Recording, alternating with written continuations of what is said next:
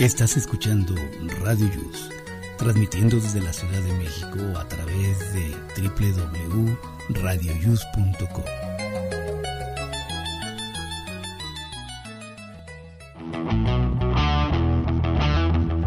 Hoy, en Aquí estamos, México.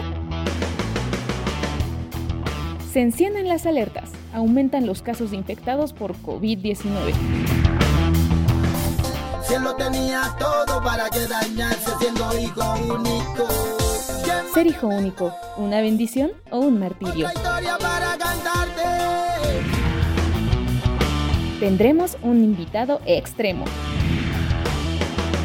¿Sabes qué es la alerta plateada? Aquí te lo diremos. Ahí vienen las brujas, caramba, por el. Hablaremos de brujería. ¿Sientes que estás hechizado? No te puedes perder esta sección. Vamos, vamos, vamos a casarlas. Vamos, vamos, vamos. Conocerás cómo nuestro cerebro juega con nosotros al dormir. Esto y más en Aquí estamos México. Comenzamos. radioius.com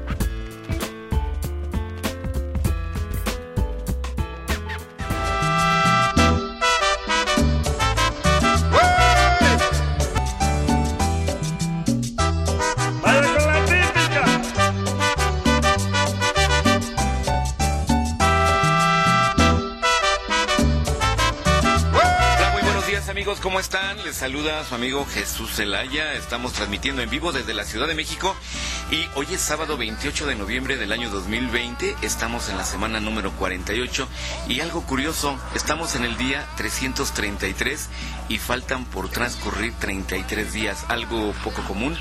Eh, me quedé, me pregunté por qué esta cifra tan, tan curiosa y es que este año fue bisiesto, por lo tanto tuvo un día extra, fue 366 días en total. Hoy se festeja a eh, San Jacome, así es que si tienen algún amigo, compañero, compadre que se llame Jacome, pues a felicitarlo. Saludo a mis amigos Naomi, Mor, Mary, Shirley, Bunny, Emi, Mori y por supuesto a Miguel, ¿cómo están? Muy buenos días.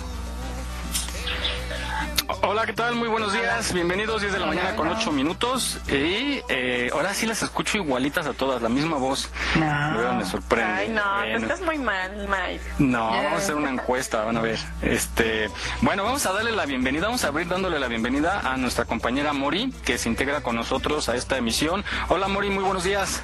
Hola, ¿qué tal? ¿Cómo están? A todos, mucho gusto, muy, muy emocionada de estar con ustedes en esta primera emisión. Yo quiero guardar este audio, quiero guardar este audio porque estás entrando al club de las pecadoras, entonces está Oficialmente. está- oficialmente está en ti, en tu voluntad de irte con lo- los buenos que somos nosotros. Así que Jesús te escucha, Jesús te escucha del otro lado. Mori, vas yo- a ver perfecto qué equipo escoger, no te preocupes. Claro, ya está, de hecho ya está de este lado, o sea, olvídate. Que no yo de este lado, creo. Bueno, pues ya veremos, ya veremos. Este audio va a ser histórico. ¿Eh? Pues gracias, Mori, bienvenida. Y pues veré hoy también los buenos días a Shirley. Hola, hola, buenos días a todos, ¿cómo están? Muy bien, gracias. Andan muy alocadas y ahorita van a saber por qué. Mary, buenos días desde Puerto Vallarta, Jalisco. ¿Cómo están? Buenos días, saludos a todos desde acá, con el calorcito rico. Y ahorita, pues como no, si ha de ser calor. Bueno, pues tenemos hoy un súper, súper eh, programa. Tenemos un invitado de lujo y quiero mandar saludo también a Belsa que Escalante, que siempre nos graba la entrada, las cabezas del programa. Y Naomi, que nos está escuchando, que no le ha sido posible conectarse, pero siempre nos está acompañando. Mon, en un ratito más se conecta.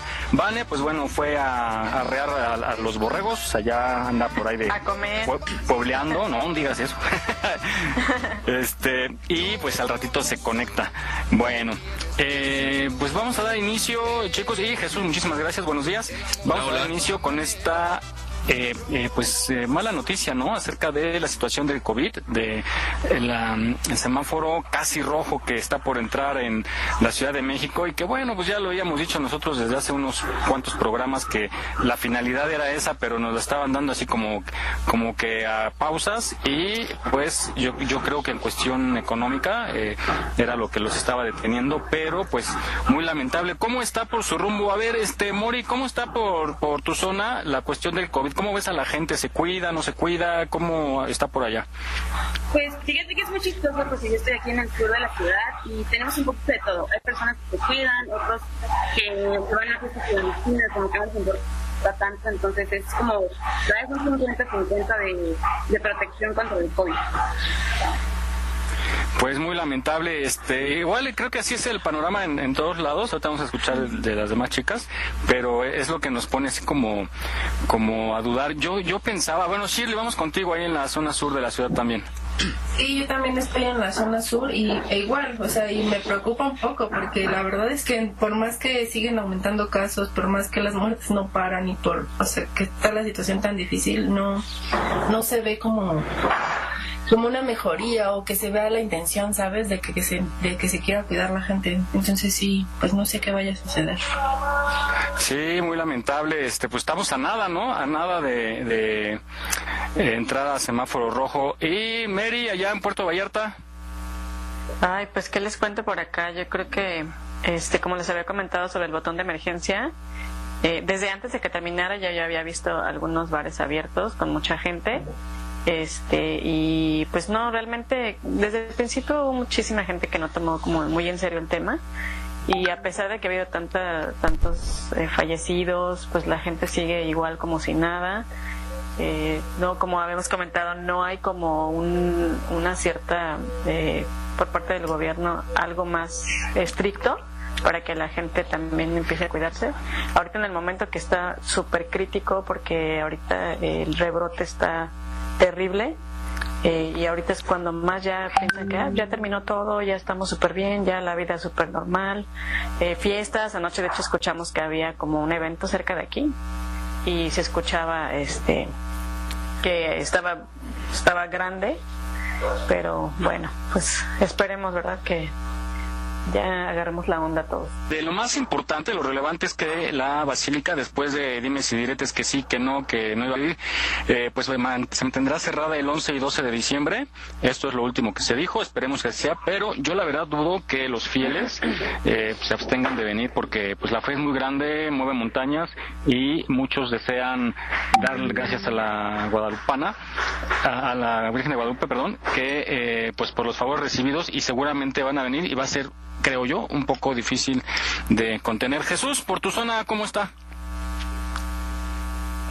Hola, hola. Pues eh, efectivamente, como ustedes comentan, aquí en la parte sur de la Ciudad de México, bueno, un poquito no tan al sur, a la altura de la colonia del Valle, más o menos, pero más hacia el oriente, pues mucha gente con, mm, con descuidos. eh, eh, yo que estoy mucho en las redes sociales, sobre todo en, en WhatsApp y en Facebook, pues ayer vi un comunicado del, de que no sé si sea falso, pero bueno, lo comento, del Instituto de Enfermedades Respiratorias, conocido como el IMER, en donde ya no tienen, ya no se dan abasto, no tienen cupo ya para personas eh, de- en atención por COVID.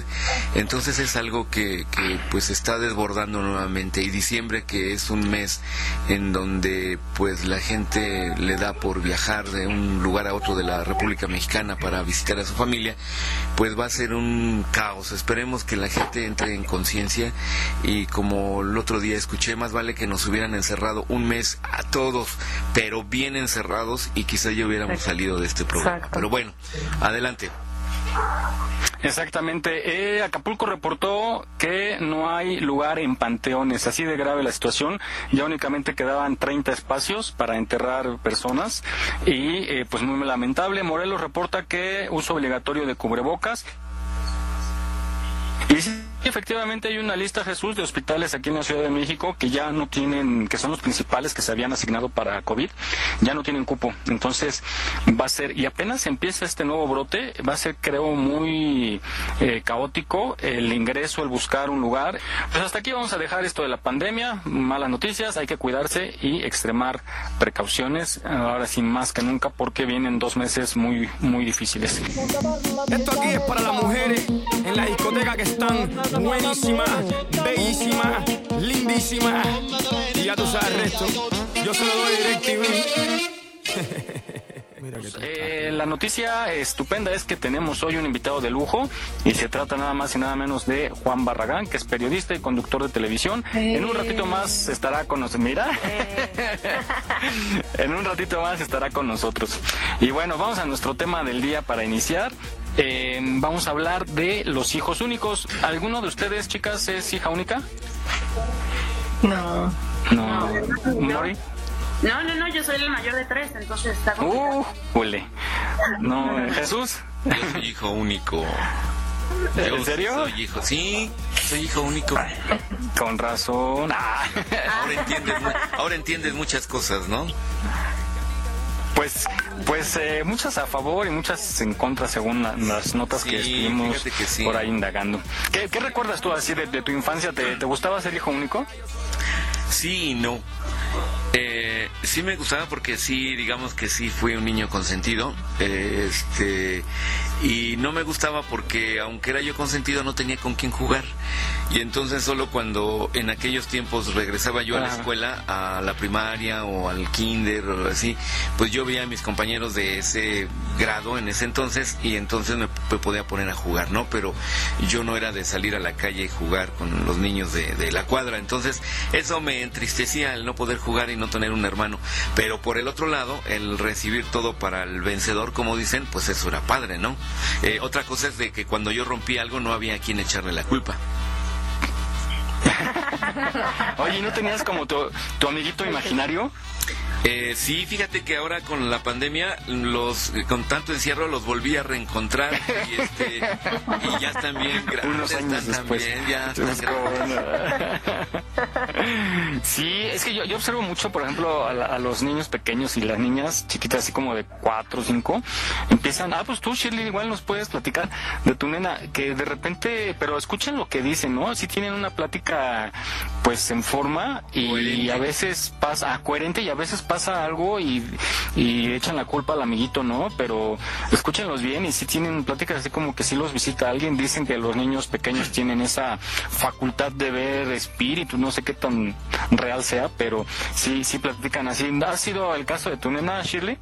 Pues nunca me ha dicho que, que algún amiguito o algo así, pero este lo de la plática, sí, digo, finalmente ahorita, por ejemplo, en pandemia, digo, ya está acostumbrada a la guardería y todo, pero a la escuela, pero ahorita en pandemia, pues a los únicos que ves a nosotros, o sea, convive con dos adultos todo el tiempo.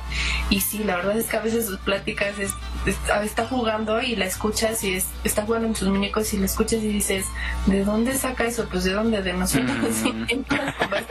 Sí. Sí. Como cuando juegan con sus muñecas, ¿no? Que le dicen, y aquí te tazo te voy a dar con la plancha, ¿no? Por ejemplo. El otro día me dijo, la escuché, yo estaba haciendo otra cosa y la escuché y dice, ay Emilia, te pasaste ahora sí, no manches. Y yo. Bueno. Es que sí son espontáneos, son bien lindos, la verdad, te hacen reír mucho. tu nena, este. Mary. Pues igual también, o sea, no, no me ha dicho que tenga algún amiguito imaginario o algo así, pero igual, o Ah. sea, cuando juega con sus con sus muñequitas y así, ya igual hace los diálogos y todo. Las frases. Y sí, de repente sí saca cosas que nada más volteamos a verla y de- nos reímos entre nosotros, pero la dejamos Ah. que siga jugando, o sea, es, es bonito, la verdad.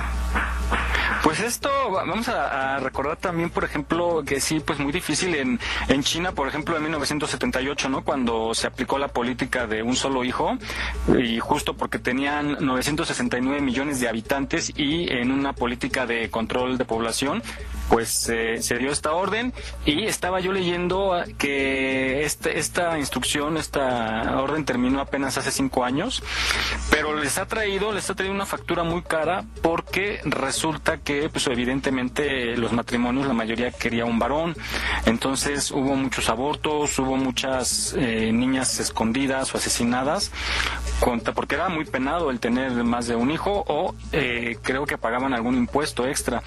Entonces, pues la cuestión es que ahora ah, había más niños, había 34 millones más niños de los que no estaba muy equilibrada, pero la cuestión es que muchas de las mujeres ahora ya tienen más educación, no, no son muy afectadas al matrimonio y eso en China es como, como un pecado, ¿no? El, eh, la tra- tradición es que las mujeres se casen y al no aceptar matrimonio trae también otra problemática que es la prostitución, la trata de personas y la violencia y los abusos sexuales, ¿no? Porque los hombres buscan con quién casarse y las mujeres no quieren. Entonces es un asedio constante y incluso hay una ley que prohíbe a las mujeres casarse con hombres que no sean eh, nativos de, China, ¿no? Y sin embargo los hombres se pueden casarse con alguien que no tenga la identidad china. Entonces, pues eso ha acarreado y eh, ahorita lo está pagando, además de que la población ya es muy longeva. Entonces, eh, están ahorita padeciendo justamente las consecuencias. Vamos a escuchar esta capsulita que nos habla de lo que es el hijo único.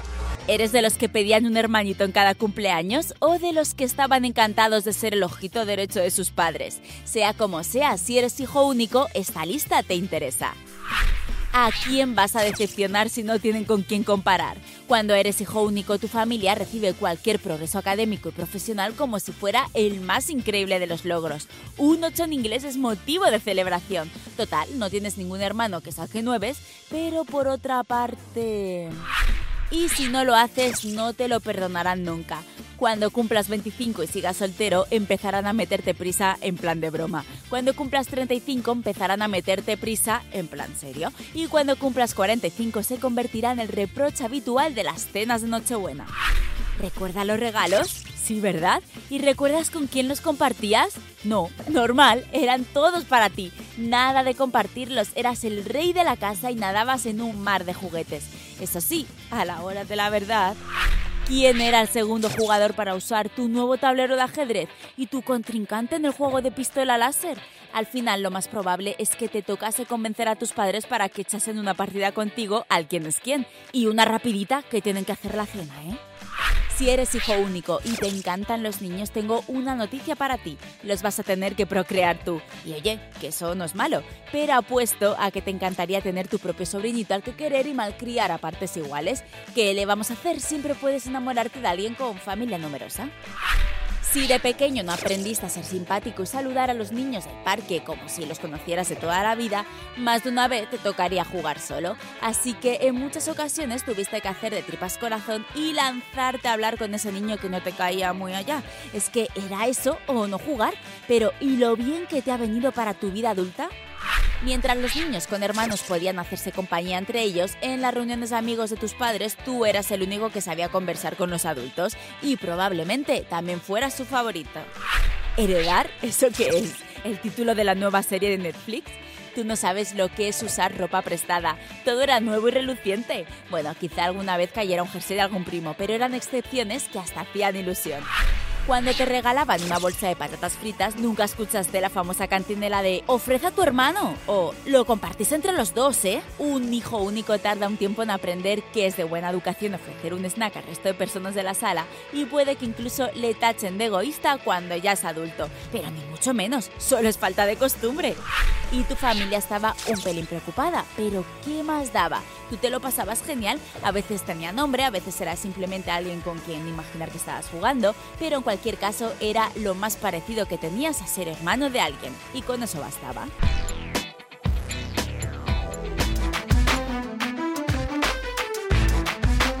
Aquí estamos, México. Esperamos tus comentarios a nuestro WhatsApp 56 294 1459. 56 294 1459. Continuamos. Muy bien, pues este ya escucharon esto de ser hijo único. Por favor, este si tienen algún comentario, pues pueden mandar un WhatsApp y decirnos este sus experiencias de haber sido o seguir siendo hijo único. Eh, ¿Qué les pareció? Adelante, Miguel. Claro que sí, nuestro WhatsApp es 5612 94 1459. Repito, 5612 94 1459 para que nos den su opinión. Pues sí, híjole, yo, yo soy yo, yo soy el más pequeño y pues sí tuve privilegios de- del consentido, ¿no? El consentido y del que lleva la ropa del- de los otros, ¿no? De las de arriba. El que hacer los mandados a los demás. Eh, y sí, me, me tocaban las segundas, las segundas puestas, ¿no? Mori, tú por ejemplo, que siendo la mayor, te, te, ¿cuántos años de diferencia tienes de tus hermanos? Uy, es muchísimo. A mi hermana, la del medio, le llevo cuatro años.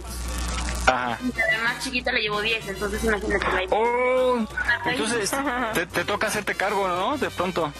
Me, un poquito, un poquito sí, es, es muy divertido porque sí somos como muy diferentes las tres en muchas cosas. Pues cómo no, si es mucha brecha generacional. Pero, oye, y este, pero pues te, está bien porque te, te pones a practicar cuando seas mamá, ya, ya vas a tener la práctica.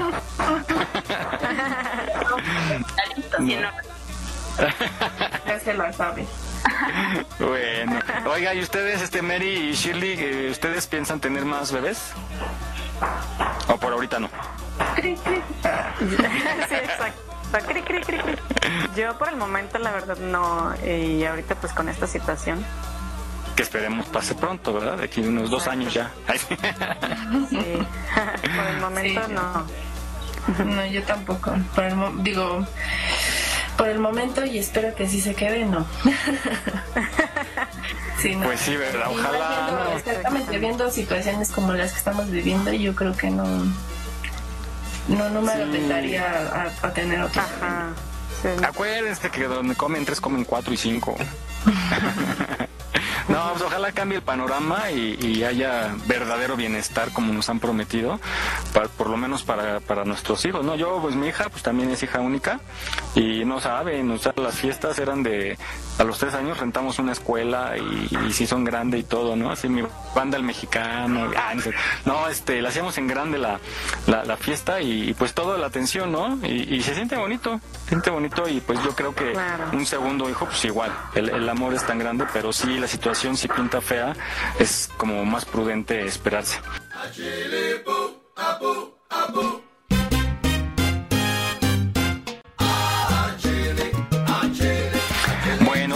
Otra cápsula que nos habla de las ventajas de ser hijo único.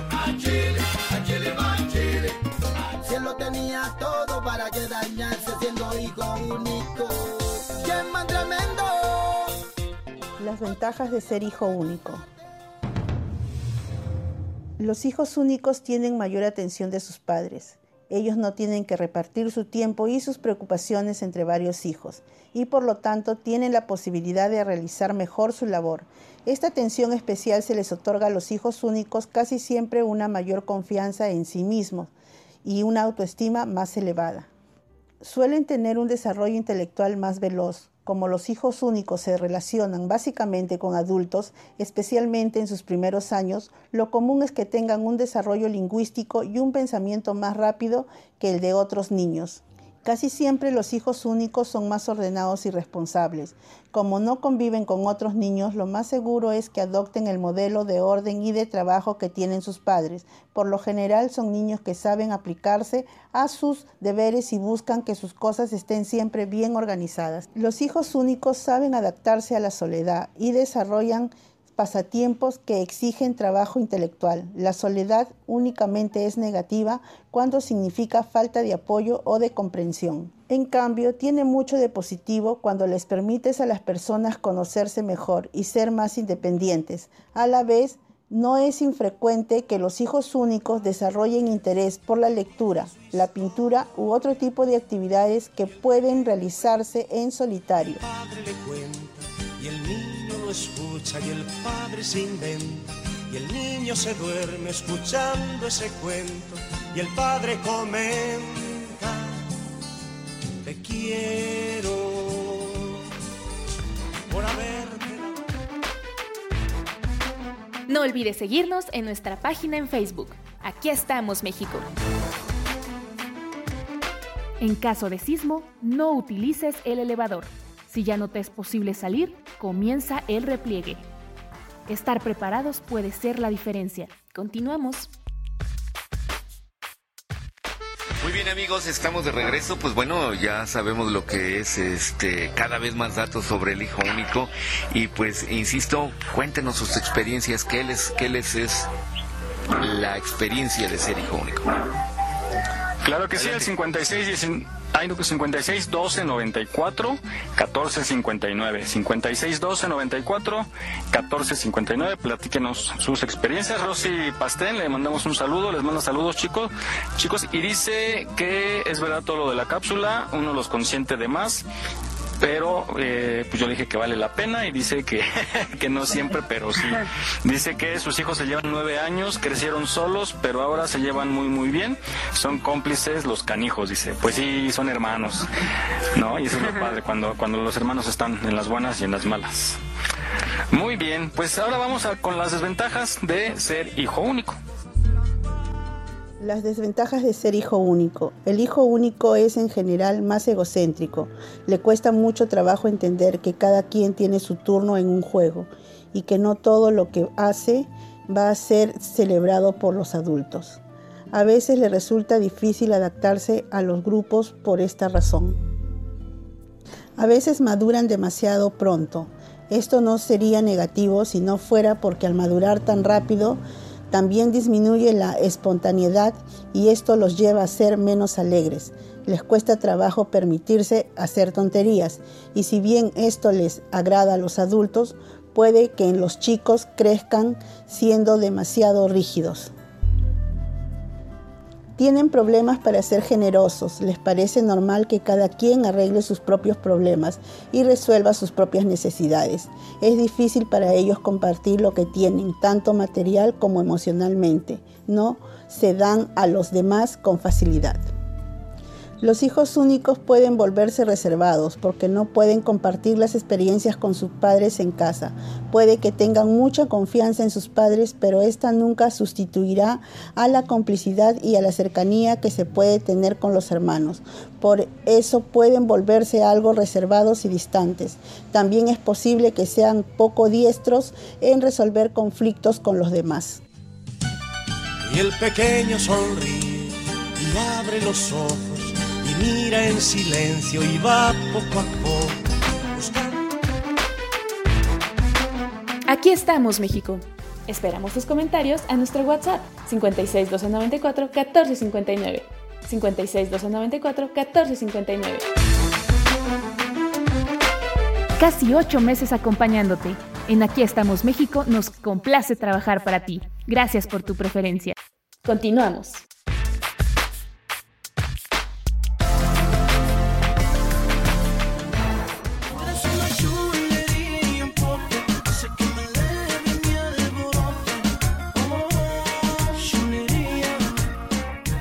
De regreso y bueno, después de escuchar esta cápsula yo les quiero comentar que hay algo bien curioso. Eh, efectivamente, mm, se dice mucho que la gente comenta que los hijos únicos, por ser hijos únicos y ser consentidos, exageradamente consentidos, pues tienen un alto nivel, eh, poco nivel a la frustración, porque todo les dan, todo les consienten, todo les permiten, y ya cuando van creciendo se encuentran en un problema porque eh, la gente pues no los va a tratar como sus padres, consentidos.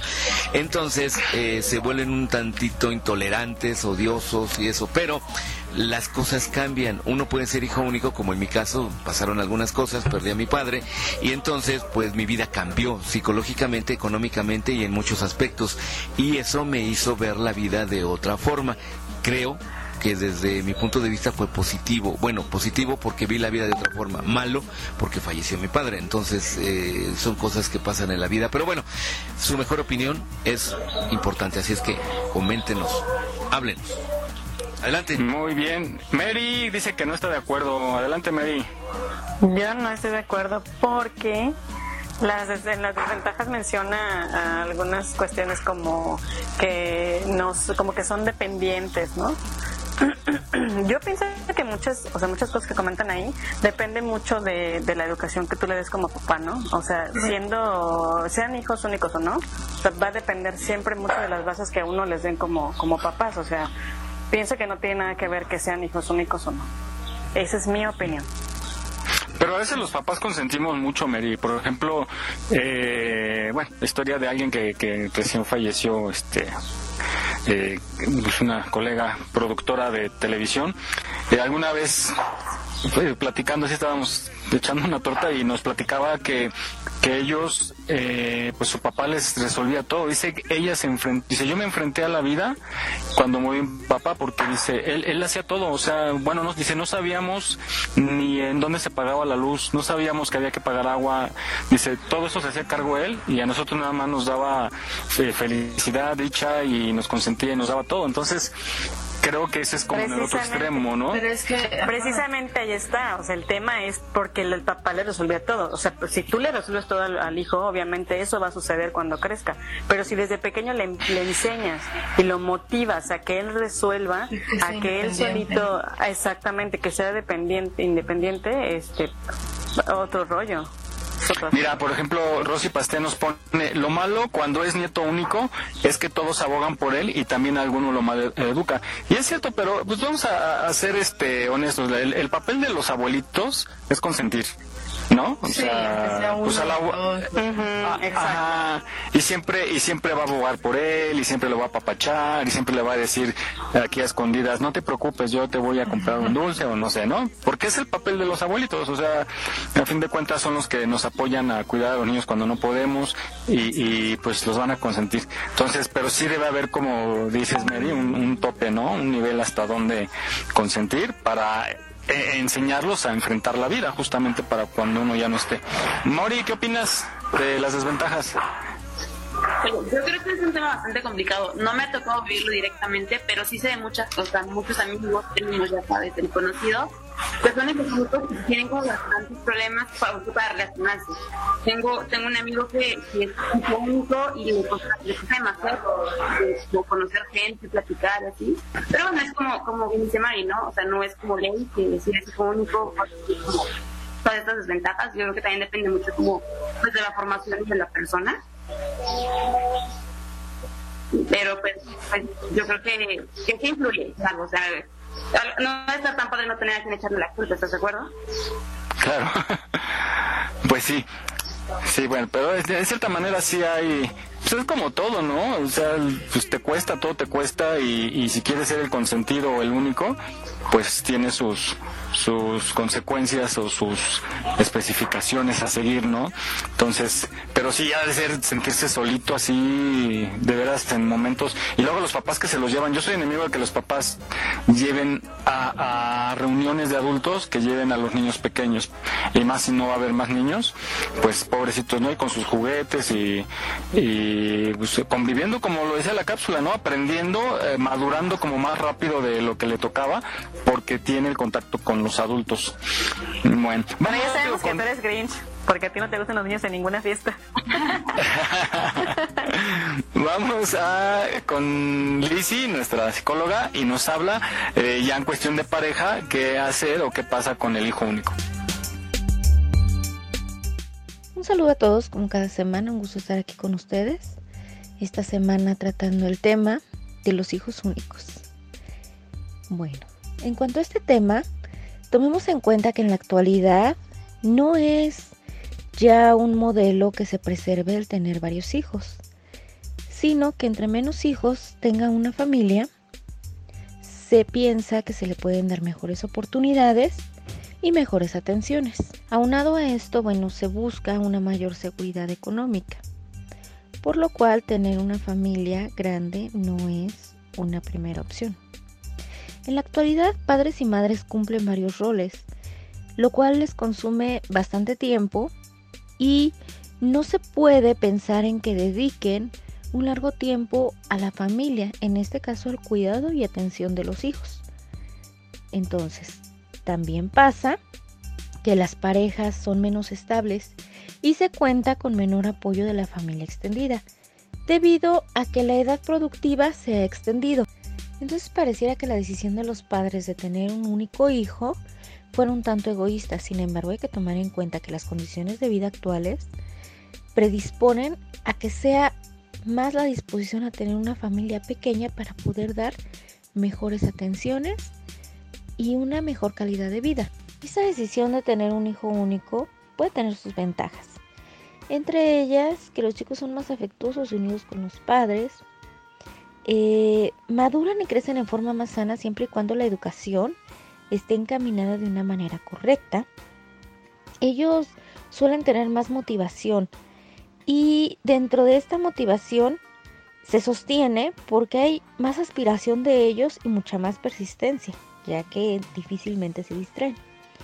Ellos no luchan por la atención, el amor o los recursos económicos, por lo tanto, son menos competitivos y mucho menos celosos.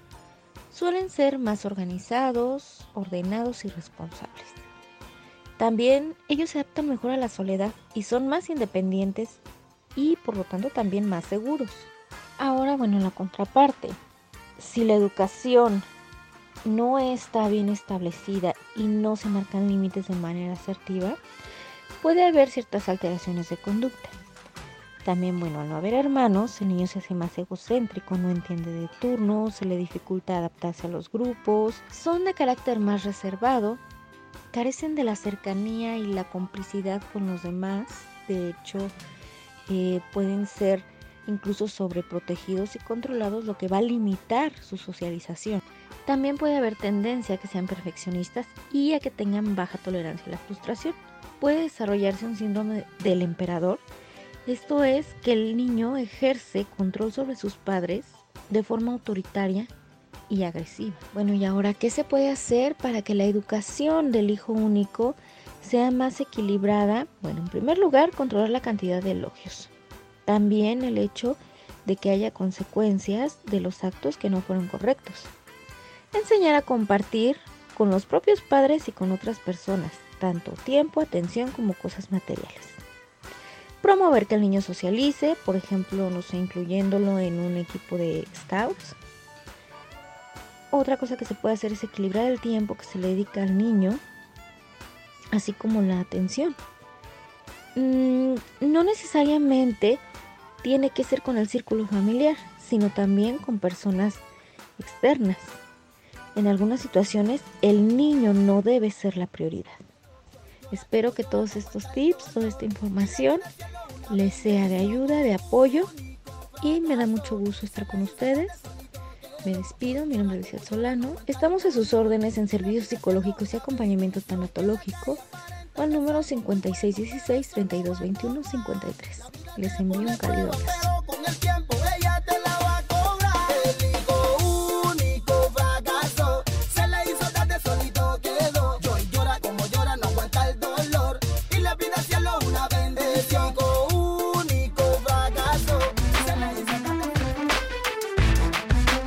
Aquí estamos, México.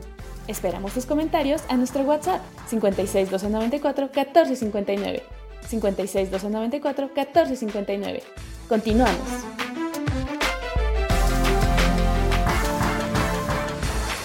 Muy bien, pues bueno, después de escuchar estos consejos y estas opiniones tan, tan especializadas, bueno, pues nos da una idea y nos ayuda a comprender un poquito más nuestra propia vida o la vida de los demás. Adelante.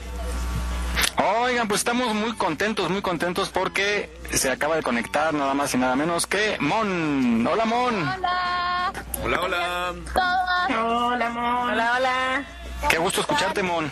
Ya sé, ya los extrañaba. Nosotros también. Me extrañaba este espacio. Tú, tú todavía te alcanzaste a salvar, o sea, estás entre escoger entre irte del lado de Jesús, de los de Jesús, o, las pecadoras. No, no, no sabes cómo se, ya se volvió esto. Ya, imagínate, quieren hacer una versión nocturna de este programa. Que se va a llamar Las Pecadoras de Jesús. de acuerdo. Pecadoras de Jesús, eso estaría buenísimo. Sí, pero, pero espérame, aparte estuvimos ya como asignando el, el lugar y todo, va a ser como un convento y, y va a ser este, va a ser la, la hermana Vane, la hermana Mary, Ah, Sor Mary, Sor Shirley. Tenemos una amiga que se llama Rita y va a ser Sor Rita. Entonces, está, está, está muy cañón, ¿eh? Pinta, pinta feo eso. Pinta Bueno. muy divertido. Pues sí, pero ya... Ya es de acá. No la convenzas. Ya perdiste, Miguel. Sormón, ay sí, va- vamos al sormón de hoy. Bueno, pues muchas gracias por, por conectarte, Mon.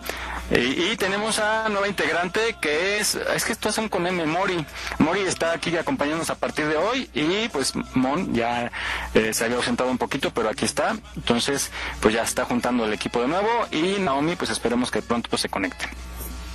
Muy bien, pues bueno, vamos rápidamente. Jesús, tú tienes eh, esta cápsula sobre el aler- alerta Amber, que es muy interesante. Pues preséntala para que conozcamos un poquito más. Sí, eh, preocupado yo por todo lo que está pasando en esta pandemia, de que mm, pues se extravían personas, eh, niños, eh, no tan niños, sino adolescentes y personas mayores.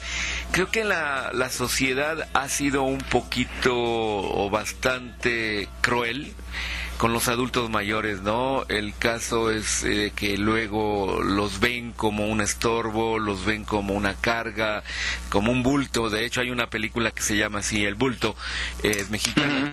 Y pues eh, los dejan salir o se salen ellos y se extravían. Hay una afección que, bueno, el Alzheimer que les hace perder algunas facultades que no saben quién son o a dónde van o se pierden. Y entonces, pues, eh, encontrarlos cuando la gente ya realmente se preocupa y dicen, ay, el abuelito, mi papá, mi mamá se perdió y no, no lo encontramos. Y encontré esta, mm, esta alerta, dos precisamente para este programa, la alerta plateada y la alerta Amber. Vamos a escuchar primero la alerta Amber que habla sobre la, la, la pérdida o el extravío de los menores para que sepamos qué hacer o por qué se llama alerta Amber. Vamos a escucharla. Amber Hagerman fue secuestrada en Arlington, en Texas, a los 10 años. Días después encontraron su cuerpo. Pero su muerte ha evitado que cientos de historias tengan el mismo final desde 1996, o por lo menos que las autoridades intenten reaccionar a tiempo para evitar una historia así. Amber es entonces el nombre de uno de los sistemas de alerta más sofisticados para recuperar a menores extraviados en el mundo. Se trata de un esfuerzo coordinado en el que la sociedad, gobierno y los medios de comunicación compartimos la ficha de la desaparición para que todos podamos hacer algo. Caso de tener algún dato, porque las primeras horas son las más importantes para la recuperación de los menores, la información de esa forma fluye por medio de este triángulo que la platicaba. Y así, la alerta Amber llegó a nuestro país hace algunos años. ¿Y cómo funciona aquí, por lo menos en Ciudad de México? Bueno, los familiares deben acudir a alguna oficina del Ministerio Público de la Fiscalía General de Justicia. Ahí deben de dar la información, como el nombre del menor desaparecido o extraviado, la edad, el género, las señas particulares, si tienen algún lunar, si tienen alguna cicatriz, una fotografía reciente, lo más reciente que se pueda, y una posible ruta o zona donde se pudiera localizar. Después, la oficina encargada de emitir la alerta Amber es la Fiscalía Especializada en la Búsqueda, Localización e Investigación de Personas Desaparecidas de la Fiscalía General de Ciudad de México. La alerta Amber deberá activarse sin que transcurra un periodo de espera para los padres o familiares del menor desaparecido. Ahí es donde de pronto fallan los protocolos. La alerta Amber tiene el objetivo de localizar a los menores que estén en riesgo inminente de sufrir daños en su integridad personal. Hay que denunciar cuando un niño está desaparecido inmediatamente. Y sobre todo, hay que exigir que las autoridades reaccionen a tiempo.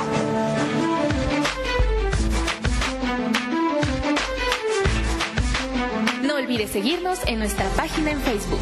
Aquí estamos, México. En caso de sismo, no utilices el elevador. Si ya no te es posible salir, comienza el repliegue. Estar preparados puede ser la diferencia. Continuamos.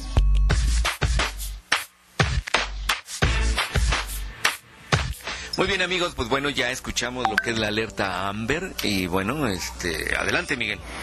Sí, fíjense que es, sí es algo bien, bien delicado, pero afortunadamente con esta alerta y las redes sociales se ha logrado recuperar a menores y en los primeros, las primeras horas que son vitales, ¿no? Por eso eh, se, se, recomienda eh, compartir, pero pues también hay que compartir información confirmada, porque luego vemos ahí publicadas fotos y anuncios de como de hace dos años. Entonces, este, eh, sí, sí es muy práctica, es, utilizándola responsablemente. Y también me, me recuerda que, pues, esta recomendación que, que no todos tenemos el cuidado de hacer, de tomarle fotografía a nuestros pequeños, ¿no? Eh, tener como que fotos recientes, porque muchas veces, y justo lo está comentando esta Rosy Pastén, que, que luego las fotos no se parecen porque es justo la que tienen, la última que tenían es de hace 3, 4 años, ¿no? Y también recomendaban tener un mechón de cabello, este... Sí, para Yo cuestiones tomo, de oye, yo tomo ADN. diario a mi hija. Yo también Sí. diario. Bueno, y Y- la verdad es que obviamente no piensas en que se la voy a tomar por Claro, pero sí, sí, sí es prudente hacerlo y, y, por ejemplo sobre todo el look, ¿no? Si tú le cambias de peinado o de corte, no se parece nada a la de la foto, ¿no? A como es o como pudiera estar también, ¿no? Y chafle, o sea, ni siquiera siquiera sabíamos Ay, cómo sí, nos estamos vistiendo. O por ejemplo, tú dejas a tu nena en la escuela y o una fiesta y híjole, y cómo iba vestida, ¿no? O sea, ¿te acuerdas a lo mejor de- del suéter que llevaba, pero este eh, más características luego no no se tienen. Entonces, Fíjense este, que bueno, hace poco, perdón, hace poco aquí en, en la colonia tenemos un grupo de, de vecinos y hace poco una mamá publicó que le habían robado a su hijo de nueve años. Uy. Entonces, eh, pues todo el mundo empezó a movilizarse, eh, andaba por aquí la patrulla y todo. Y la verdad, en el momento en que lo, en que lo vi, sí sientes, sientes horrible, ¿no? Entonces empezamos todos a mandar la imagen del niño y todo el asunto y ya así fue tan rápida la difusión que de pronto encontraron al niño en otra colonia así como aledaña en un, en un este, como en un terreno y ya después, este, pues ya ellos comentaron que había sido porque le habían hablado por teléfono al niño y le habían, le habían dicho que se alejara, o sea, que se fuera hacia ese terreno, que porque le iban a regalar un celular, algo así. Ah. El niño se sale de su casa y se va, ¿no? Para, para esperar que le regalaran el celular. Entonces, yo me imagino que lo que hicieron es alejar al niño para asustar a la mamá y pedirle dinero, porque le pidieron dinero, pero realmente ni siquiera fue mucho dinero, o sea, fueron creo que como 22 mil pesos lo que le pedían. Entonces, ya de pronto otra señora de la otra colonia lo encontró y avisó en los grupos y ya le regresaron a su niño. ¿No? Pero ahí también Ay, dices, bueno. que, ¿dónde estaba la mami? O sea, no inventes. Mon, ¿tú tenías alguna forma de alguna como clave, estrategia o algún plan, por ejemplo, con tus papás cuando salías al parque te decían, por si nos perdemos o si te, te pierdes, nos vemos en tal lado o algo así? Uy, ni me acuerdo, chavo. Oh, estoy hablando con las más jóvenes, imagínate. ¿Sabes de qué me acuerdo mucho? Una vez estábamos en un Sears, o que antes se llamaba...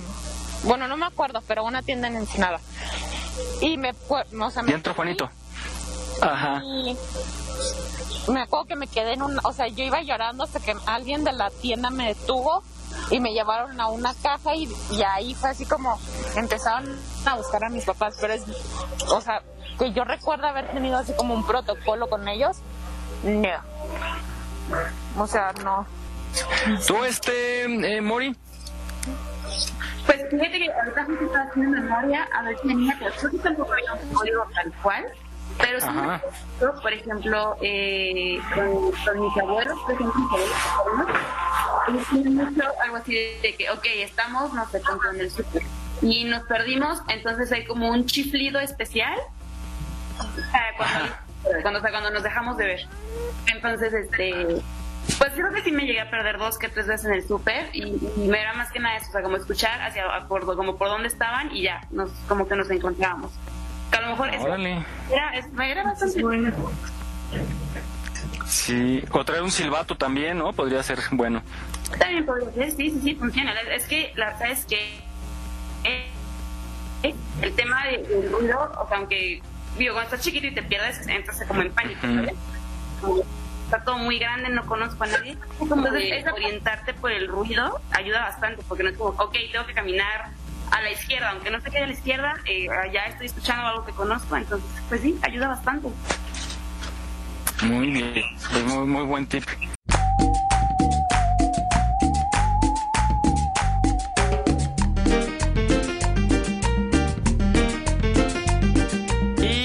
Vamos con otro tema muy interesante que ustedes mujeres deben saber muchísimo de esto porque a veces acuden a ella. Vamos a hablar de la brujería. no.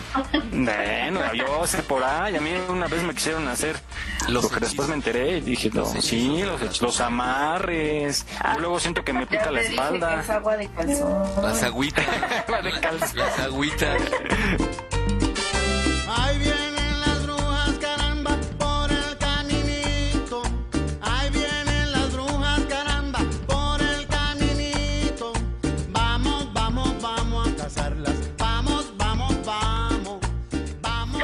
A ver, eh, Mon, ¿tú crees en la brujería? Mm, no lo sé.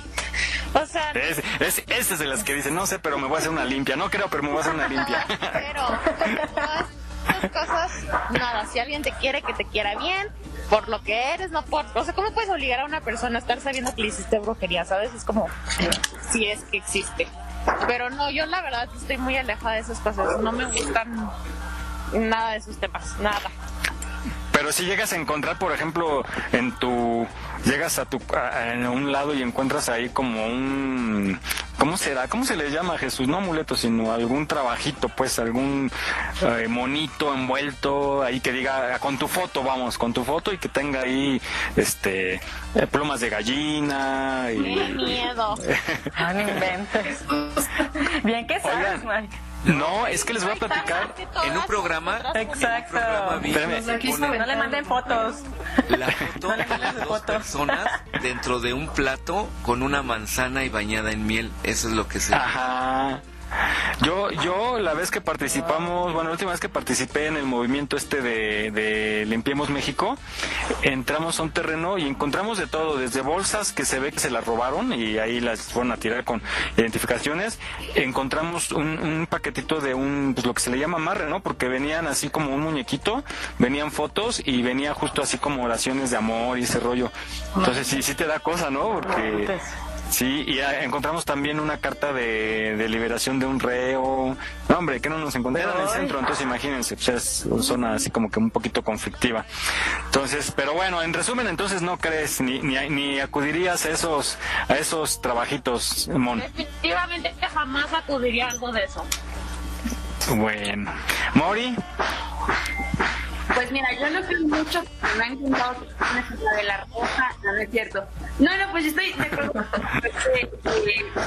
Eh, yo no podría ir, la verdad. Pero, pero pues como dices, hay, mucha gente que sí, y hay, hay brujería de todo, ¿no? Hay, hay brujería que usa para cosas buenas y otras medio feas. Ahí que, dices, órale, está, está muy complicado, ¿no? Que, que hay gente que recurre a tomar las cosas para hacer cosas malas. Está, está terrible.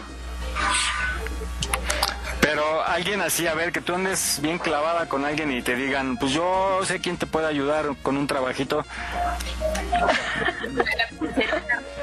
o, qué, otras cosas hay.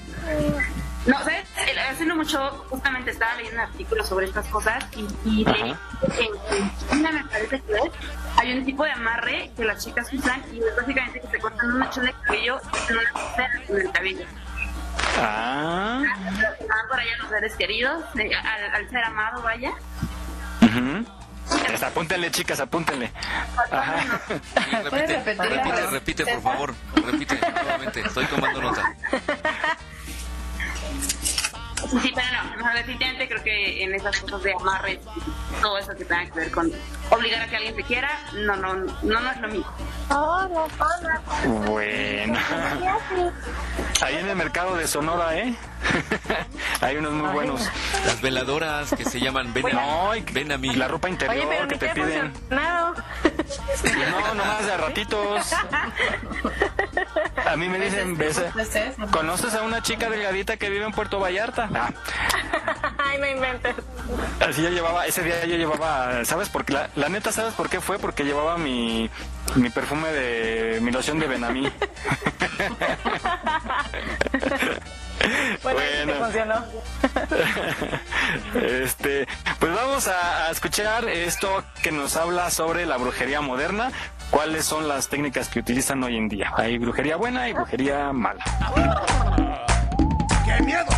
qué miedo! A este negro, muchacha? Desinclinado mirarte los ojos. Es la hechicería que me ha concentrado en ti. Cuando te hacen un trabajo oscuro, te cambia, porque te enseña cosas de ti mismo que no sabías. Heimdall, tiende el puente que me conecte con el deseo de crecer. Yo soy Janendra y soy bruja. El paganismo se vuelve a ser popular a partir más o menos de los 50, cuando empiezan a derogar las leyes que eh, estaban en contra de que se practicara brujería o de que se creyera en los dioses antiguos. Entonces, a partir de este auge que se da en los 50, lo que tenemos es mucho la moralidad y la forma de ver la vida que tenían las personas en los años 50. Entonces, para mí el paganismo está en un momento en el que tiene que empezar a deconstruir sus ideas sobre la feminidad y la masculinidad. Ajá. Bueno, hay muchos tipos de paganismos. Eh, en este momento hay muchísimas corrientes. Nosotros aquí en concreto en esta escuela de magia somos paganos eclécticos reconstruccionistas. Esto implica que creemos en los dioses antiguos, nosotros somos abiertos, podemos trabajar con cualquier panteón y tratamos de reconstruir los ritos según lo más apegado históricamente posible, pero nos adaptamos a la modernidad. Heimdall, tiende el puente que me conecte con la creación, que aprenda a dejar ir lo que está muriendo, a cerrar ciclos y a renovarme. Para nosotros es muy importante vivir en conciencia. Esta realidad de este mundo hace que vivas literalmente como en automático. Entonces la gente usualmente llega a mí para que les lea el tarot o les lea las runas, para que les dé una orientación general sobre su vida, sobre la forma en la que están viviendo. Y cuando tú les dices, es que eres tú quien está mal y eres tú quien tiene que cambiar y tienes que poner límites y tienes que resolver estas cosas, hay muchas personas que de verdad les cae el 20 y empiezan a hacer cosas para mejorar su vida, pero hay personas que no. Entonces tenemos que partir del hecho de que si las personas quieren cambiar, quieren ayudarse a sí mismas, lo van a hacer, pero es finalmente una decisión personal. Si hay una tercera persona, si ya no le interesas o algo, yo tengo la solución. Vas a conseguir dos monitos, yo ya los conseguí así, abrazados, amarrados. Yo básicamente no hago amarres, uno porque no quiero meterme con la voluntad de las personas y dos porque las personas no pueden sostener este tipo de trabajos necesitas tener cierto carácter para sostener un trabajo así. Ajá. Y lo que pasa con los amarres es que empiezan a funcionar y a la gente le da miedo. Juanito de tal, quiero que vengas a mí, quiero que vengas a mí, que dejes todo lo que estás haciendo y vengas a mí. Children's toys. No, not all of them. Los muñecos vudú tienen la fama de que solo se usan para cosas negativas, pero en realidad no. Tú puedes usarlo para sanación, se puede usar para trabajar el amor, el dinero, que la gente se estabilice. Obviamente también se puede usar para hacerle daño a las personas, pero eso va a depender de qué quieres hacer tú, ¿no? Yo, por ejemplo, en este momento de mi vida no me interesa hacer ese tipo de trabajos porque mi mentalidad es otra. La magia tiene que ver más con el equilibrio personal, con una forma de ver la vida, que con estas cosas oscuras y negativas y terribles que la gente se imagina, ¿no? Es un camino para encontrarte a ti mismo, es un camino para conectarte con el mundo, con la naturaleza, con las energías incluso de tus ancestros, para entender quién eres, de dónde vienes y cuál es tu propósito en este mundo. Hechicería, hechicería, hechicería que me da alegría.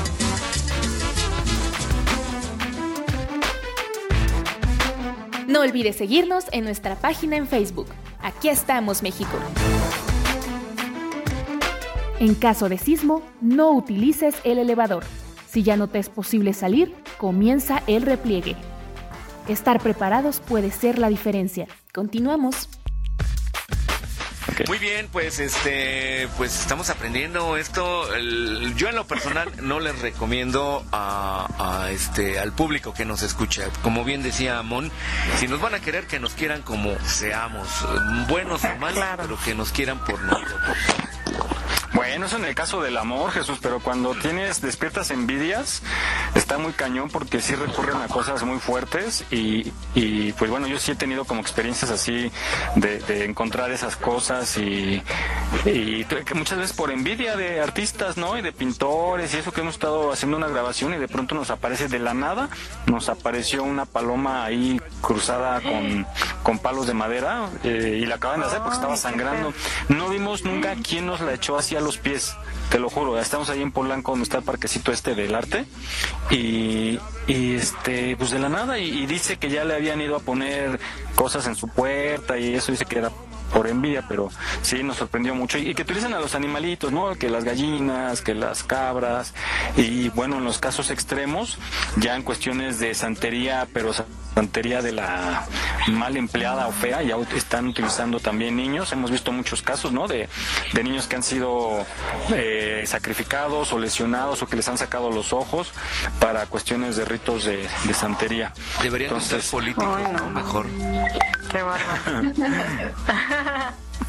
con tan mala suerte que resucitan, hombre, no. ¿qué? No, no, no, no, no pensemos esas cosas, pero sí, sí es muy este, pues este mundo de la brujería, hechicería, santería y todo eso, los ritos satánicos, pues sí está muy, muy, muy complicado, muy oscuro. Mejor no meternos porque nos podemos sugestionar y eh, pues es muy difícil. No sé, la- la- las cuestiones de las limpias. ¿Ustedes qué, qué opinan de las famosas limpias? ¿Alguno de ustedes se ha hecho una? Sí, yo no, la verdad. Yo sí, pero más que por bruje, por, por que me hayan hecho brujería o así, lo que, yo lo que creo es que sí hay energías buenas y energías malas. Y de ahí, sí hay- digo, habemos personas que absorbemos mucho las energías, o sea, y si te tienen envidia y esa cosa, o sea, para mí la envidia es eso, es una energía mala que, que, que está ahí fulminando por la vida. Entonces, es eso, o sea, para mí es por esa razón que son energías que uno absorbe y que te van desgastando, pero no que te hagan algo directamente, ¿sabes? Pues sí, pues. ¿Sí? se hace como muchas limpias, o sea, ella sí cree como mucho en la brujería y todo. No ha hecho trabajos, que yo sepa, pero sí sé que se hacen muchas limpias. Y una vez me contó que fue a un mercado, no recuerdo cuál, y que estaba hablando pues, con una de las que trabaja ahí, y que le dijo, la mejor limpia es la que uno mismo se hace. Así. Exactamente. Pues sí. Sí, así como, como la cápsula que acabamos de escuchar, en donde ella les dice que la solución está en ti, ¿no? Y yo creo que es cuestión de, de actitud, de, de pues, buen ánimo, de traer pensamientos positivos y pues nos va a ir bien en la vida y, asimilar lo que nos cae así pues mal y eso, aprender y superarlo, ¿no? Estar preparados para superarlo y siempre mirar hacia adelante. Pero cuando uno se obsesiona y sobre todo que hay charlatanes que, que, que, que te llevan, ¿no? Por ejemplo, esos que luego en los festivales ahí están, que te leen la mano, ¿no? Y de repente te dicen, ¿te has sentido como medio mal los últimos 20 días? Pues obviamente sí, ¿no? Hay días que llegas cansado, no, pero así como deprimido, no, pues sí, este, hay una rubia en tu oficina, ah, no, no, te dicen así, este, no sientes que, que como que quieres hacer tus proyectos y hay algo que no te deja, pues sí, o sea, te van encauzando y tú mismo les vas dando información para que te vaya llevando por ahí y te saque dinero, a fin de Pero y cuentas. además, pues tú lo haces porque algo así te está pasando, ¿sabes? Sí, coincide. Exacto, te lo generas. Pero yo sí creo en los horóscopos, ¿eh? Eso sí, 100%. Los de la prensa. Son buenísimos. Y de, y del periódico este del metro, híjole, parece que me están observando. Chéquenlos, chéquenlos en la semana y van a ver. Mm. Les van a decir, trabajas en el mejor programa de radio. Ah, bueno, vamos, vamos con doña eh, Moni Vidente, que nos habla de los síntomas. Y tome- tomen atención, escuchen muy bien, los síntomas que indican que estás embrujado y pues para poner este remedio a esta situación. Vamos a escucharla. Ahí vienen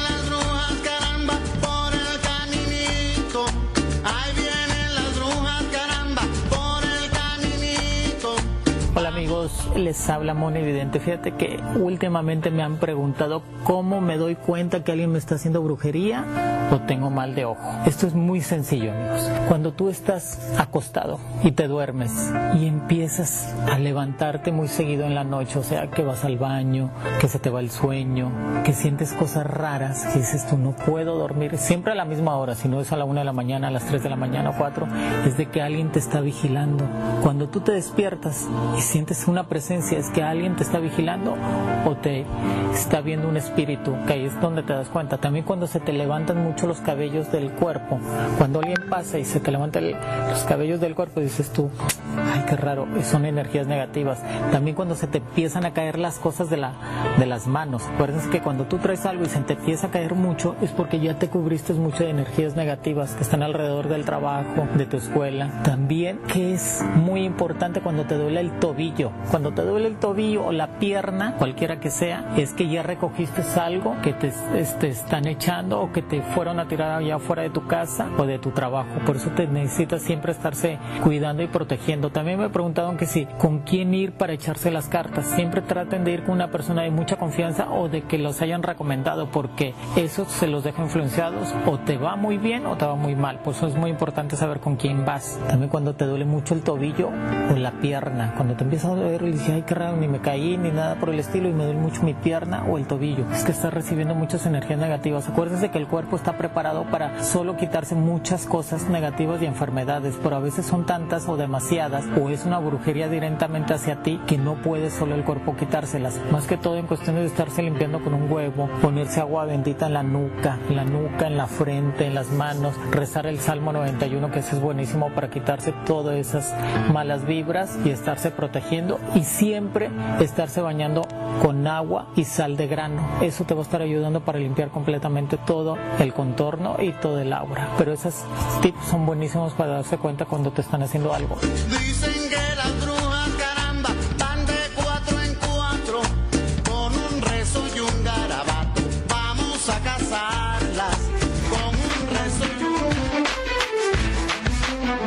Estamos, México. Esperamos tus comentarios a nuestro WhatsApp 56 294 1459. 56 294 1459. Casi ocho meses acompañándote. En Aquí estamos, México nos complace trabajar para ti. Gracias por tu preferencia. Continuamos.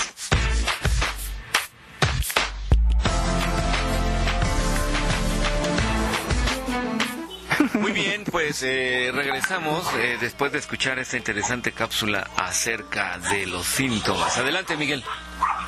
Ay, nanita, ya me dio miedo porque yo creo que están moviendo el muñeco ya. Espalda.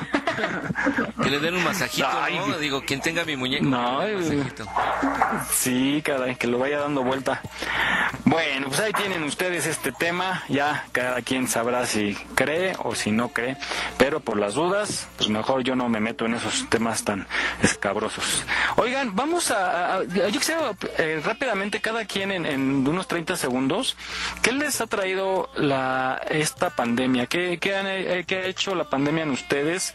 Hagan una pequeña reflexión rápidamente. Y si quieren, vamos a hacerlo al final. Vamos a escuchar esta reflexión justamente del coronavirus y al final yo quisiera que cada uno de ustedes, de nosotros, digamos qué nos ha traído esta pandemia, si nos ha hecho reflexionar, si somos igual que antes o, o tenemos otra mentalidad acerca de eh, lo que es la vida. Vamos a escucharla y regresando comentamos.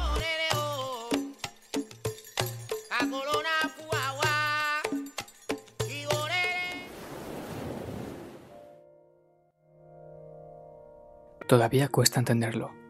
En la sociedad más privilegiada del mundo, en los tiempos más desarrollados de la historia, donde todos hemos pecado de quejarnos por problemas que ahora pasan a un segundo plano. La sociedad más avanzada, la mejor preparada, la sociedad del individualismo, donde todos miramos por nosotros mismos, donde pasamos horas diarias enfrente de una pantalla y donde nuestras vidas giran en torno a ser lo más productivas posibles. Y de un día para otro, ha pasado lo que ningún gobierno del mundo quería aceptar que pasara. Que el ser humano no es nada cuando la naturaleza hace de las suyas. Y de repente cambia la vida, tal y como la conocemos, todo se frena, ya no somos productivos. Anulamos nuestra libertad, echamos a perder nuestra economía por tratar de salvar vidas. Cuando se trata de una vida, una vida que podemos ver, dejamos de ser egoístas. Pero eso no es lo único que ha cambiado. Por fin nos hemos dado cuenta de la importancia que tiene poder relacionarse sin depender de una pantalla.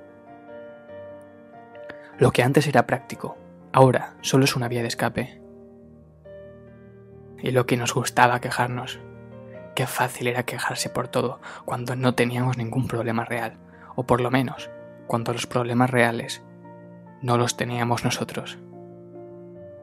Ha tenido que venir una pandemia mundial para que nos demos cuenta de esto, que nuestra productividad nos estaba haciendo perder nuestra humanidad.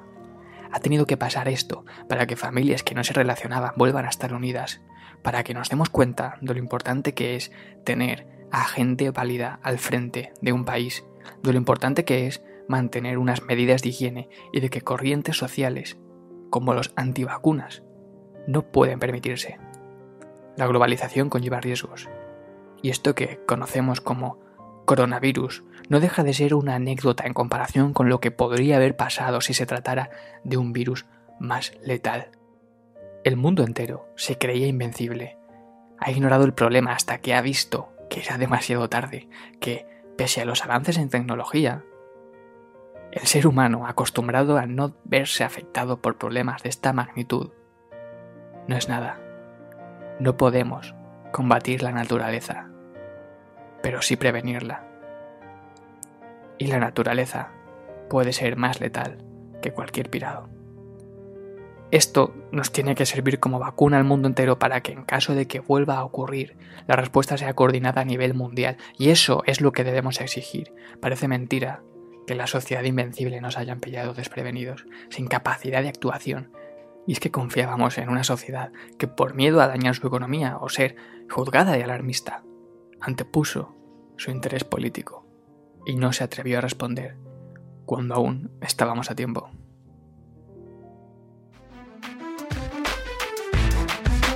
Aquí estamos, México.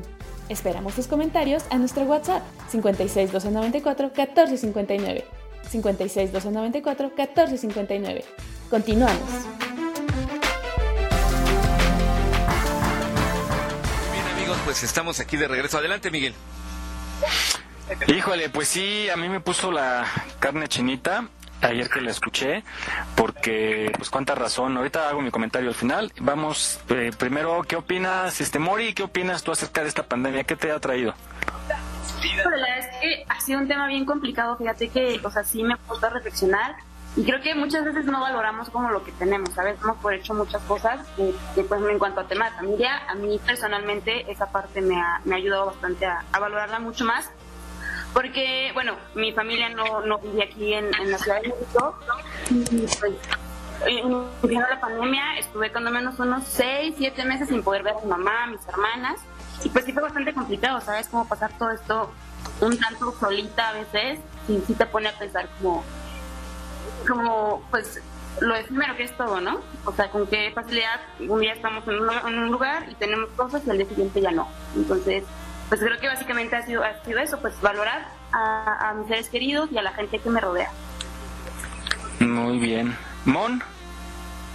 Mm, same. O sea, yo también no tengo mi familia aquí, o sea, la tengo bastante lejos, pero no sé, creo que llegué como muy en paz a esta pandemia por y trabajé hace mucho como temas de mi familia, temas de soledad, cosas así, pero la verdad es que sí valoras muchísimo más pues lo que tienes, lo que tienes en este, o sea, en este día, en este momento, porque pues mañana no sabes, o sea, esa es la realidad. Sí, muy difícil, muy difícil. Shirley. Pues igual estoy en la misma situación que las chicas. Yo también tengo a mi familia lejos. No los he podido ver, los he visto a mis papás, los he visto una vez en estas ocho meses y así de lejitos, o sea, no, no los he podido abrazar, no los he podido sentir y obviamente pues esa parte duele, los valoras más. He estado más en comunicación que ellos, con ellos, perdón, que antes y eso ha sido muy bonito, pero pues de todas maneras se extraña y, necesitas ese, ese abrazo y ese papacho de, de tu familia, ¿no?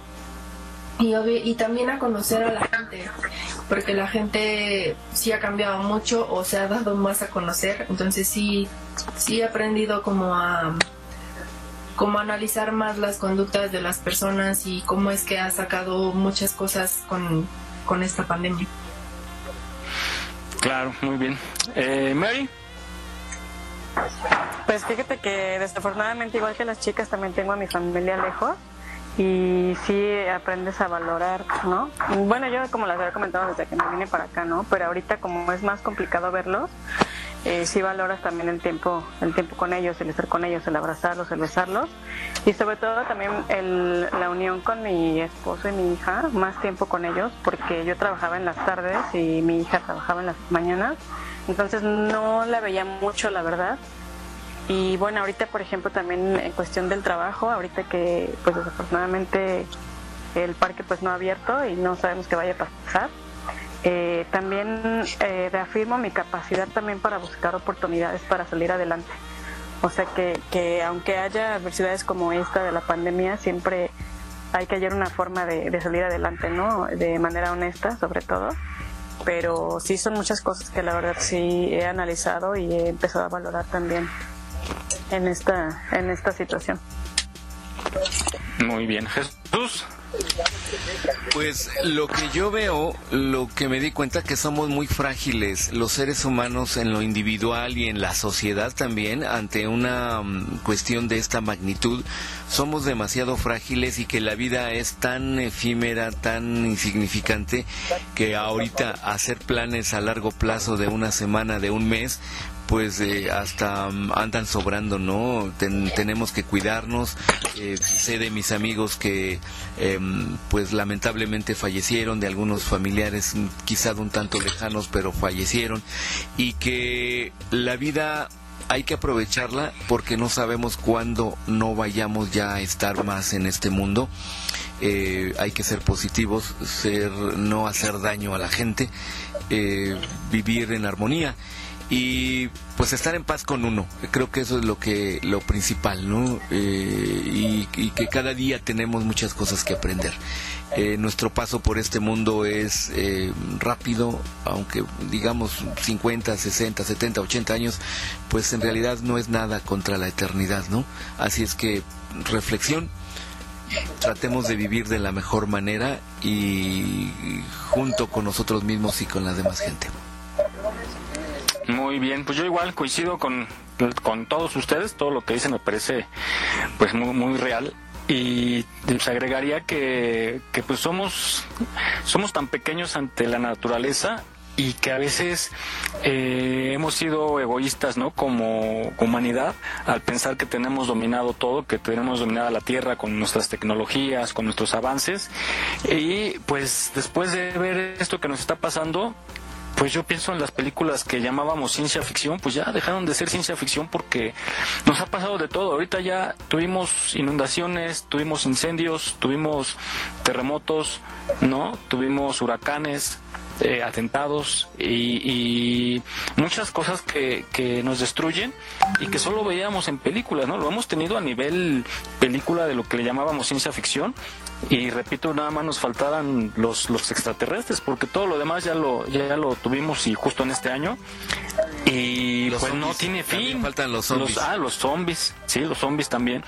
Que, que bueno, me hace pensar también los experimentos que se hacen, ¿no? En, en lo oscuro, que pues es muchas versiones de que este virus fue, fue eh, fa- fabricado y a propósito lanzado, no sé, pero habla de lo débiles que somos como, como especie y que pues mi lema siempre ha sido vive la vida intensamente, vive cada segundo como si fuera el último, porque pues no sabemos, ¿no? Nos ha tocado ver y creo que cada vez más de cerca desaparecer gente de la noche a la mañana, gente que hace unas horas los veías y que parecían sanos, pues se van por, por alguna causa.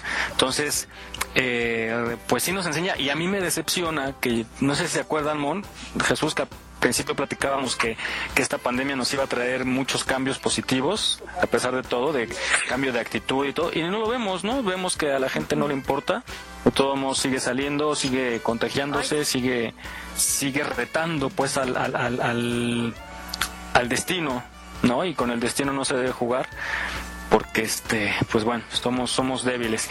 Y, y nos está trayendo algo peor todavía. Desgraciadamente cayó en meses en donde sabemos que ante la presencia del alcohol todas las reglas y todo no van a servir de nada. Pero bueno vivamos cada minuto como si fuera el último de nuestra vida, disfrutemos a nuestra familia y eh, pues hay que cuidarnos lo más que se pueda y me quedó claro con lo que platiqué con ustedes y viví ayer que, que pues estamos, es como la, la ¿cómo le llaman? El, el juego del hambre, ¿no? Que, que pues cada quien se rasca con sus uñas y así estamos, vamos a ver hasta dónde podemos aguantar.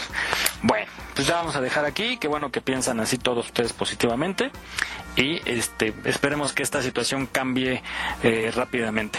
Bueno, pues vamos rápidamente con las frases de mi abuelita. ¿Ustedes han escuchado la de moros con tranchete? Sí. ¿Que ves moros con tranchete? Sí. ¿Ustedes, niñas, que son las más pequeñas, Mori y Mon? Sí, sí, la he escuchado. ¿Ya y la usan ustedes? No. Luego la usan mucho las parejas cuando pelean, cuando hay, hay reclamo así de, de celos. Ahí estás viendo moros con tranchetes tú. Sí, pero en, en un nivel Hablas por experiencia, ¿verdad? Pero en un nivel bajo, ya cuando está muy, no, que te van a, van a andar hablando así, ¿no? Sí, ¿eh? No, si ya cuando está ya a nivel alto ya est- estás, pero bien. Ya es bueno, no, ya es así. Pero bien. Florerazo y no golpes. ¿Qué onda con Sí, Uri. experiencias? Se ponen bien lo- No, les falta mucho por vivir, están bien morras. Sí, le falta mucho por vivir, ¿eh?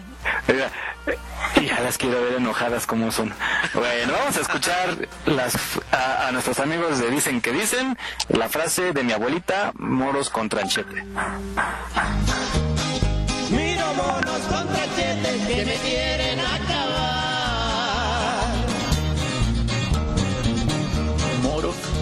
Tranchete. Una expresión que también es muy mexicana, o bueno, que cuando menos la sentimos muy mexicana, pero en realidad tiene orígenes mucho más allá de lo que nos imaginamos. El término moro se, se aplica, todavía se aplica de hecho en España, para llamar a los, a los árabes, especialmente a todos los que son de, de la zona de, de África del Norte. Como todos sabemos, durante mucho tiempo España estuvo eh, ocupada por españoles y después de la reconquista, que fue cuando los españoles recuperaron el gobierno de su país, todavía se quedaron algunos de ellos, pero y obviamente eran vistos con desconfianza. Un tranchete es un arma como una cimitarra, pero es mucho más corta que la cimitarra y por eso es más fácil de, ocultarse en una túnica, en algún gabán o en alguna ropa holgada. Mucha gente precisamente que estaba demasiado paranoica o que estaba desconfiada, veía que cada árabe que había o sentía que cada árabe que está por ahí traía un tranchete escondido entre, entre las ropas. Por eso cuando alguien ve peligro o ve riesgo en algo que en realidad no lo es o que empieza a verse demasiado paranoico, se dice que está viendo moros con tranchete. Y de ahí esa expresión nos llegó todavía hasta México. Miro monos con tranchetes que me quieren acabar.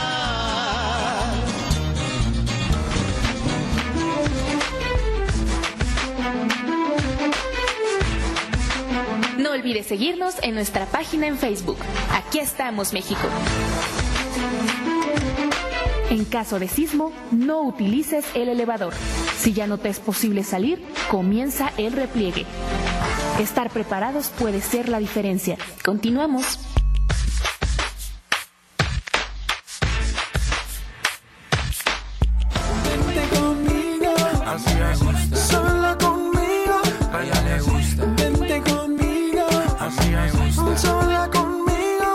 ¿Qué tal? Eh, Pues ya estamos de regreso puro, exacto. Hola Juanito, Juanito Barragán, nuestro invitado de lujo ya se conectó. ¿Cómo estás, Juan? Ahí estamos. ¿Cómo estás, Juan? Muy bien, muy bien, amigo. ¿Cómo estás? Bien, bien, gracias. Pues tienes a toda la audiencia esperando. Ya nos están escribiendo ya manifestación aquí afuera. ¿Qué, qué pasó? Eh, oye, te presento rápidamente. Fíjate, ¿eh? el, club de fans es- es- ya tienes aquí. Está, se encuentra.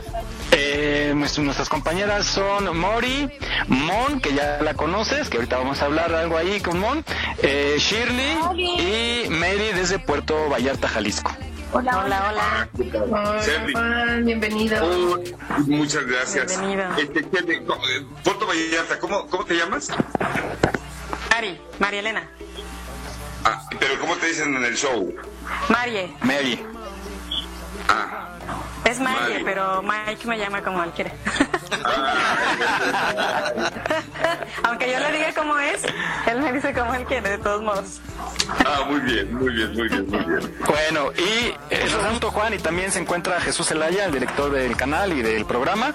También está ahí. Somos, somos poquitos y qué bueno que llegaste a reforzar aquí el equipo, amigo. Ah, muchas gracias. Muchas gracias. No, pues con, con todo gusto, con todo gusto. Hola Jesús, ¿cómo estás? Hola, hola, hola, bien, bien, bien, bienvenido. Muchas gracias. Oye, Juan, pues hemos tocado muchos temas.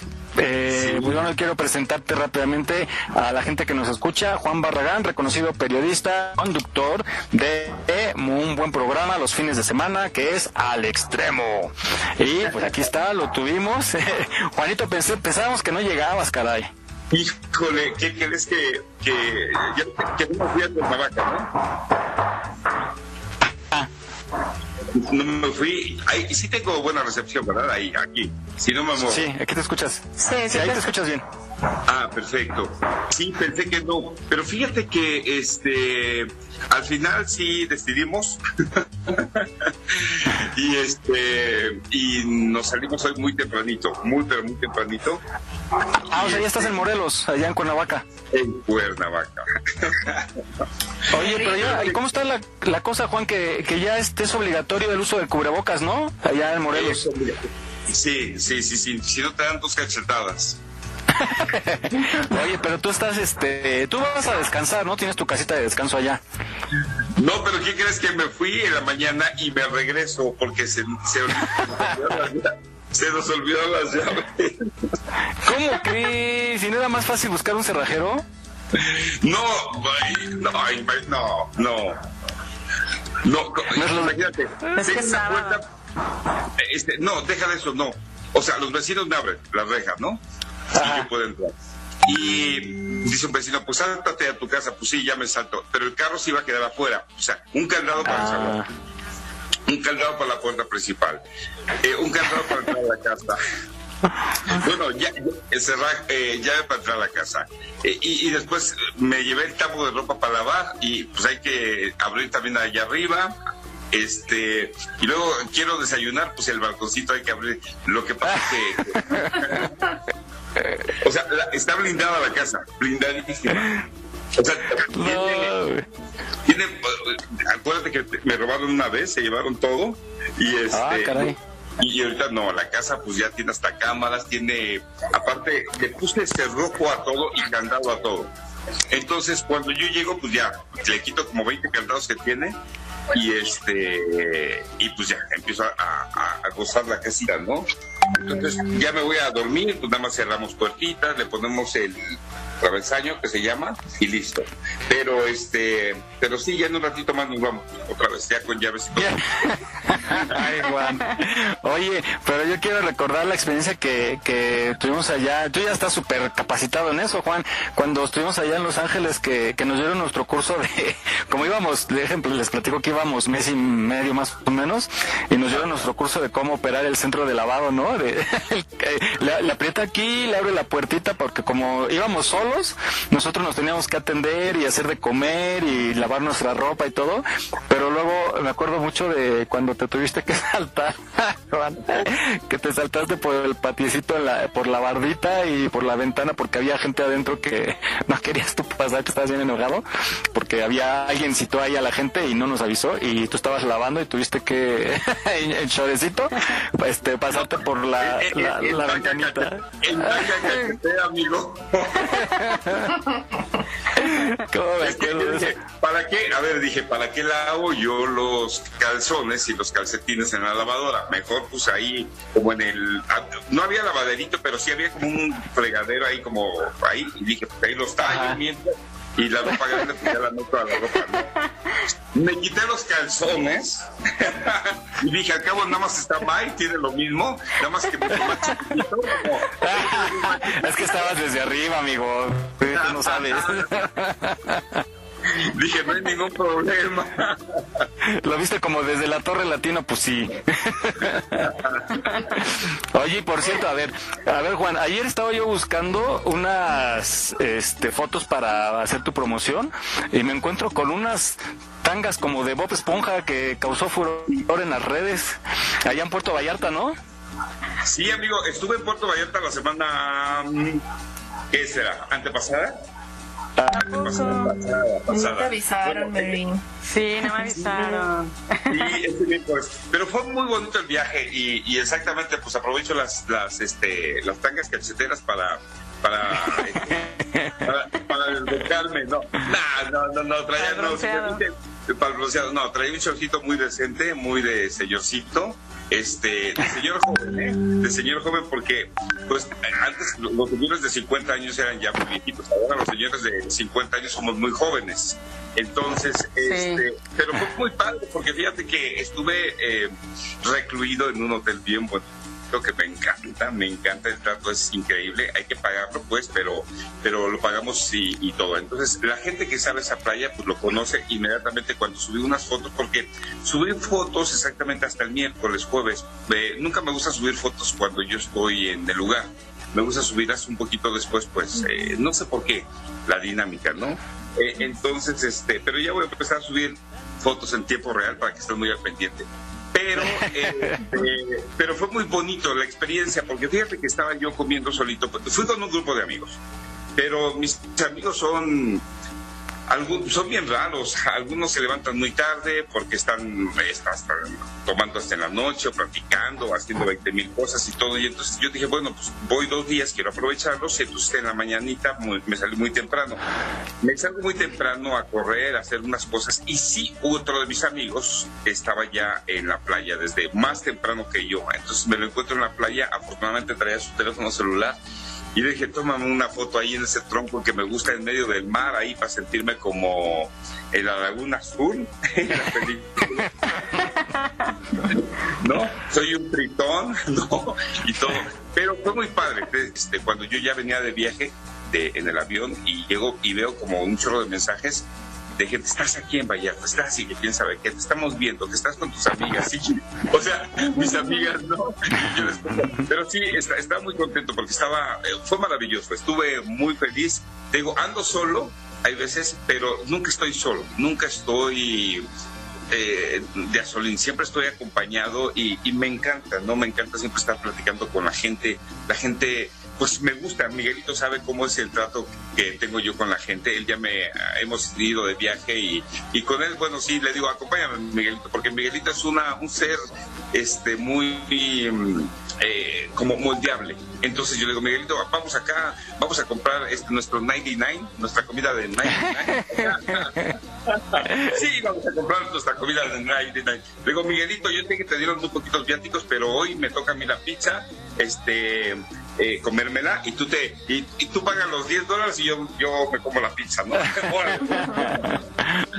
Entonces, este, así estoy y, y todo el tiempo pues estoy con la gente y todo feliz y contento, ¿no? Pero fue muy padre el viaje y me encanta siempre hospedarme en eso, en ese hotel.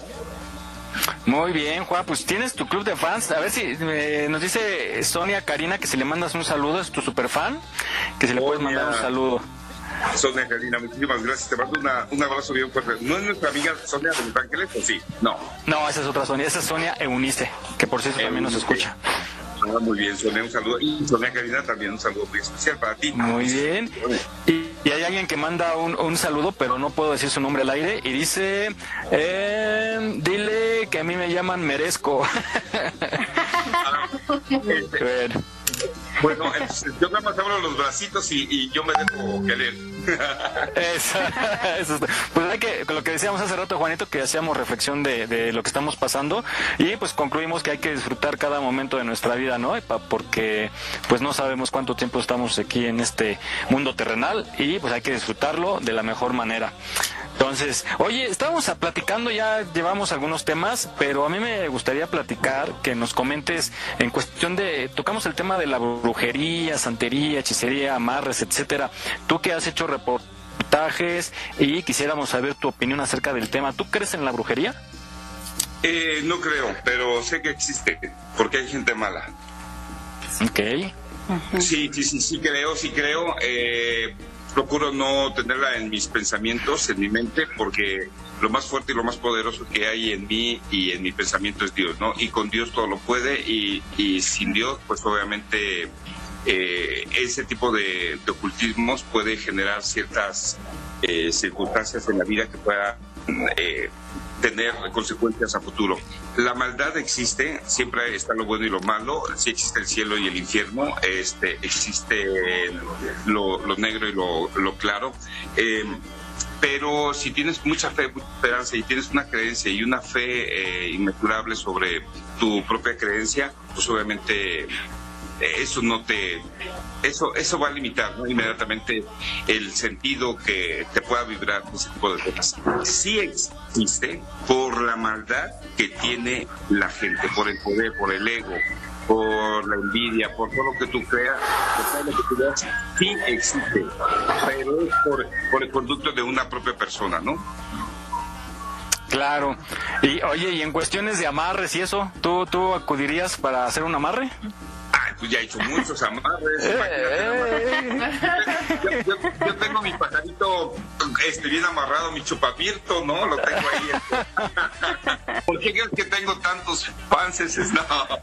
Sí, caray. Pero, no, no, fíjate pero, que... pero ¿sí te, sí te funciona o qué? No, no, no, no, fíjate que ahí lo tengo en, en la tanga cachetera. No, fíjate que o sea, la, la gente, o sea, la, pobres colibríes, no, pobrecitos animalitos que los matas, porque para una amarre necesitas en principio un colibrí, ¿no? O necesitas un pajarito más pequeño. Pero pobrecitos, o sea, imagínate conseguir un, un chupamiento o un colibrí de estos que polinizan y que son como las abejitas que aguas, ¿eh? que si se acaban, pues obviamente vamos a sufrir más las consecuencias de las que ya estamos padeciendo de este planeta. Pero, ¿cómo es posible que la gente y la ignorancia que, te- que lo amarras y que lo matas y que te lo amarras y que te lo pones ahí, que con un cartón rojo y todo lo demás? Híjole, Dios mío. Mira, la fe, la fe mueve montañas, o sea, la fe mueve montañas y la fe que tenga la persona en ese producto, en esa cosa, en esa porquería, en esa amarre, pues le va a funcionar. Pero mejor, mire, amárrelo bien bonito, con amor, con alegría, con esperanza, dele de comer bien, trátelo bien, trata bien y todo esto, ¿no? No se deje maltratar, no se deje este pegar, no se deje hacer cosas malas y yo creo que la armonía en, el- en la pareja va a funcionar más que un amarrito, ¿eh? Muy bien. Como en algún tiempo, no sé si, si, si recuerdan, yo creo que a ustedes chicas no les tocó, eh, bueno, a Mon y a, y a Mori, eh, lo de la patita de conejo, ¿no? Que todo el mundo traía su patita de conejo de llavero y, y pobres animalitos, pues también eran mutilados únicamente a veces por, por la pura patita que causó furor en algún tiempo. Pero bueno, y oye Juan, y esta, esto, esto ya más, más oscuro, más, más este fuerte de la santería, si es algo muy, muy, híjole, muy pesado, ¿no? En donde también hay cuestiones de, de narcotráfico y, y, eh, crímenes y todo eso.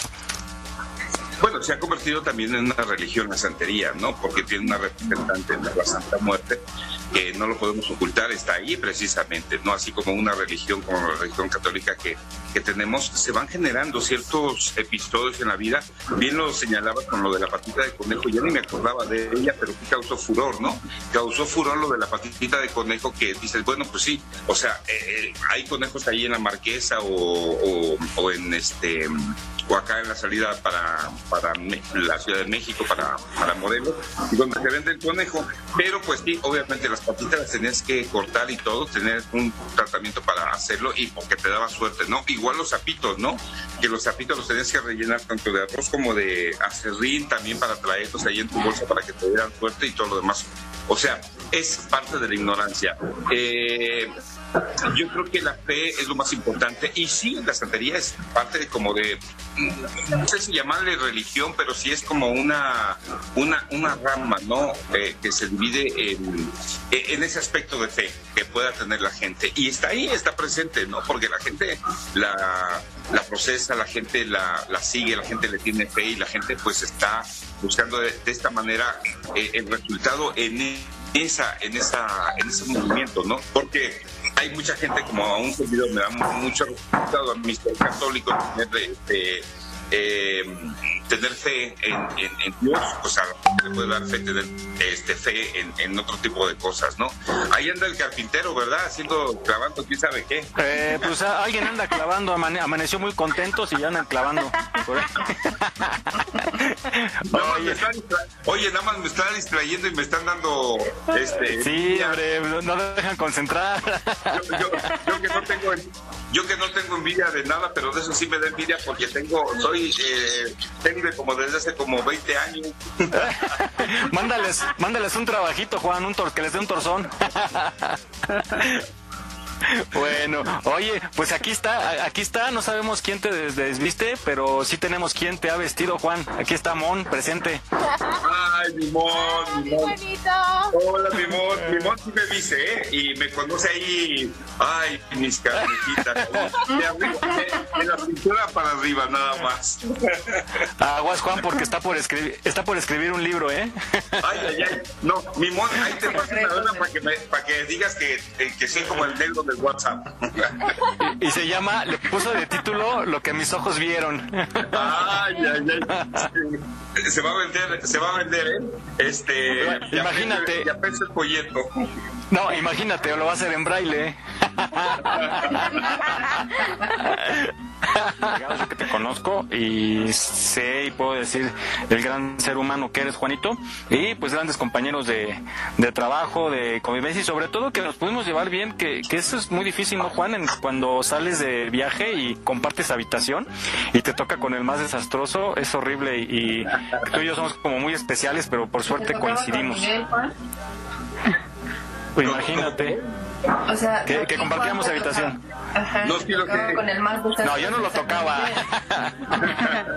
No, Miguelito es muy moldeable. Yo, de hecho, le- eh, a Miguelito le digo, yo una vez, yo una vez, le- a Miguel- mira, yo quiero tanto a Miguelito que una vez, yo de verdad que no ofrezco mi casa. Miguelito, te, te lo ofrecí una vez, le dije, Miguelito, cuando tú quieras irte con tu hija, ¿no? Este, sí, o no. Miguelito, ¿no? Este, Sí, claro, porque- muchas gracias. Porque Miguelito para mí es, es, es, es con- confiabilidad. Eso es, confiabilidad. Deja de que sea como yo lo veo con tanto cariño cuando yo lo veo ahí en, el trabajo.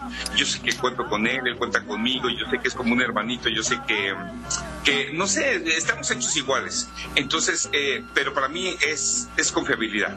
Es sinónimo de confiabilidad, de humildad, de amor, de cariño, de respeto, eh, este, y de mucha resiliencia, porque yo luego digo, ay, Miguelito, no, este tiene ahí, eh, tiene larga vida, ¿no? Pero yo luego digo, hay veces eh, nos puede atacar cualquier tipo o síntoma de enfermedad, y Miguelito sabe que por ahí luego anda batallando con una cosilla, ¿no? Entonces, este, pero yo lo veo y digo, ah, caray, qué fuerte y qué fortaleza tiene Miguelito. Me acuerdo de él, digo, no, no, no, no, a echarle ganas, a echarle ganas a la vida. Y ayude mucho a los demás, Así la verdad, es. también.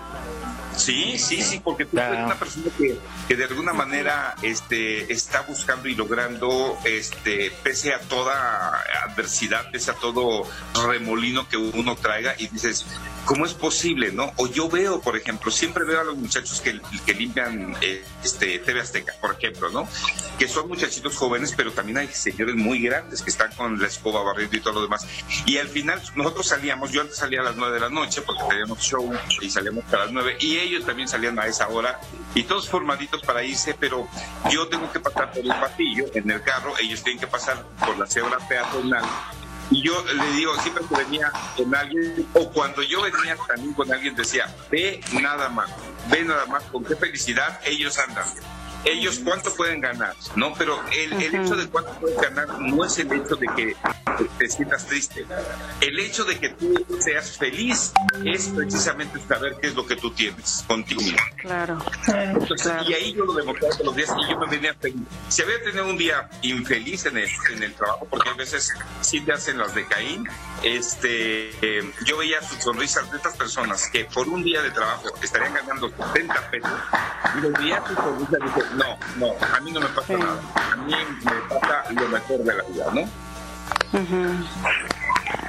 Oye, Juanito, nos están escribiendo y preguntan, gracias, muchas gracias por el concepto que, me tienes. Y sí, digo, yo aprendí de ti a, ser este, he aprendido mucho de ti a, a, pues ser responsable sobre todo y disfrutar, ¿no? Yo me acuerdo cuando cuando las primeras veces que, que- fuimos allá a Los Ángeles, que, que cómo organizábamos, ¿no? Porque tradicionalmente hay como una orden de trabajo y lo organizábamos de otra manera que era tanto más práctico, divertido y relajado y nos permitía trabajar, hacer bien nuestro trabajo y un tiempo para nosotros, ¿no? Y disfrutar también, pues los viajes nos ilustran siempre y, y- bueno, se trabaja muy padre contigo. Bueno, ah, me, me preguntan que si en el chat que eh, si tienes eh, pensado hacer alguna serie, que si alguna vez has pensado en hacer una serie. Eh, pues no lo había pensado porque fíjate que eh, yo soy más como de la pantalla. A mí me gustaría que sí alguien, un productor, una televisora o alguien dijera, ah, vamos y lo hacemos con todo el ideas, ¿no? Y sé exactamente a qué público vamos dirigidos, la gente que hacemos televisión desde hace 25 años. Sé exactamente cómo conectarte con el público, ¿no? Este, estaría padrísimo, ¿no? Imagínate. Lo que sí tengo pensado es este, hacer un libro. Un libro. Eso, y lo tengo que hacer ya. O sea, tengo pensado hacer un libro. Ah, pues júntate con Mon. Fíjate, uno, que uno haga, que ella haga la mitad y tú la otra mitad para que sí tengan asegurado la compra. Porque diga, si quieres saber en qué terminó, compre el libro con Juan Barragán y ya. Concretan ahí. Micha y Micha. Micha y Micha, sí, compra la otra mitad para que lo puedas leer. ¿Qué pasó, Mon? Micha y Micha. Sí, así que lo unas. Oye, es buena estrategia. Sí, claro. Así es el día a día de Juan Barragán, ¿no? Así es, así es. Y buscando la papa, buscando todo y buscando y tratando de ser feliz, ¿no? Muy bien, mi Juan, pues de, de, de, las 24 horas de día te la pasas 14 comiendo. ¿Cuál es tu comida favorita, Juan? El mole y los frijoles. O sea, a mí el, Oh, mole, el mole me mata. Cualquier tipo de mole. Aquí tengo como no sé cuántos tipos de mole. Siempre que voy a un pueblo compro mole. Siempre, siempre. Mi mamá lo hacía, pero el mole a mí me encanta. Y los frijoles, cuando muere mi mamá, yo me traigo todas sus ollas de barro. Entonces, donde, donde decía mi mamá, sentamos la olla de los frijoles, ¿no? Sí, sí, la sientan a la lumbre. Y hago yo mi kilo de frijol, y este pues obviamente no me la acabo el, el, el, kilo de frijol lo congelo y voy sacando poco a poquito pero pues, son bien ricos. Siempre mi mamá nos daba un guiso y, y, a un ladito siempre había frijoles con queso cotija en la parte de arriba no entonces te hacías unos tacos deliciosos con frijolitos y queso cotija. Y mi mamá hacía las tortillas. Entonces eso a veces lo añoro porque pues no las hago. Luego, luego le decía eh, hágame un burrito me hacía un burrito o no una ranita un burrito Sí, pero era nada más la tortilla, ¿no? Recién hecha, así tiernita. Le ponía un poquito de mantequilla, le ponía, desmoronaba el queso cotija y con sus manitas tocondas, que siempre le decía a mi mamá, sus manitas tocondas, ¡paz! Lo apachurraba esa tortilla, o sea, lo hacía rollito y ¡paz! Lo, lo estrangulaba ese burrito, esa tortilla, así, y ya me lo dabas calientito, no sabes qué cosa más deliciosa. Esa tortilla tierna con un poco de mantequilla y queso cotija. Ya. Oh. Y un café negro, un café negro de la olla. Muy bien, pues bueno, nos queda ya poquito tiempo ya para despedirnos. Este Jesús, ¿tienes alguna algún comentario, pregunta para Juanito?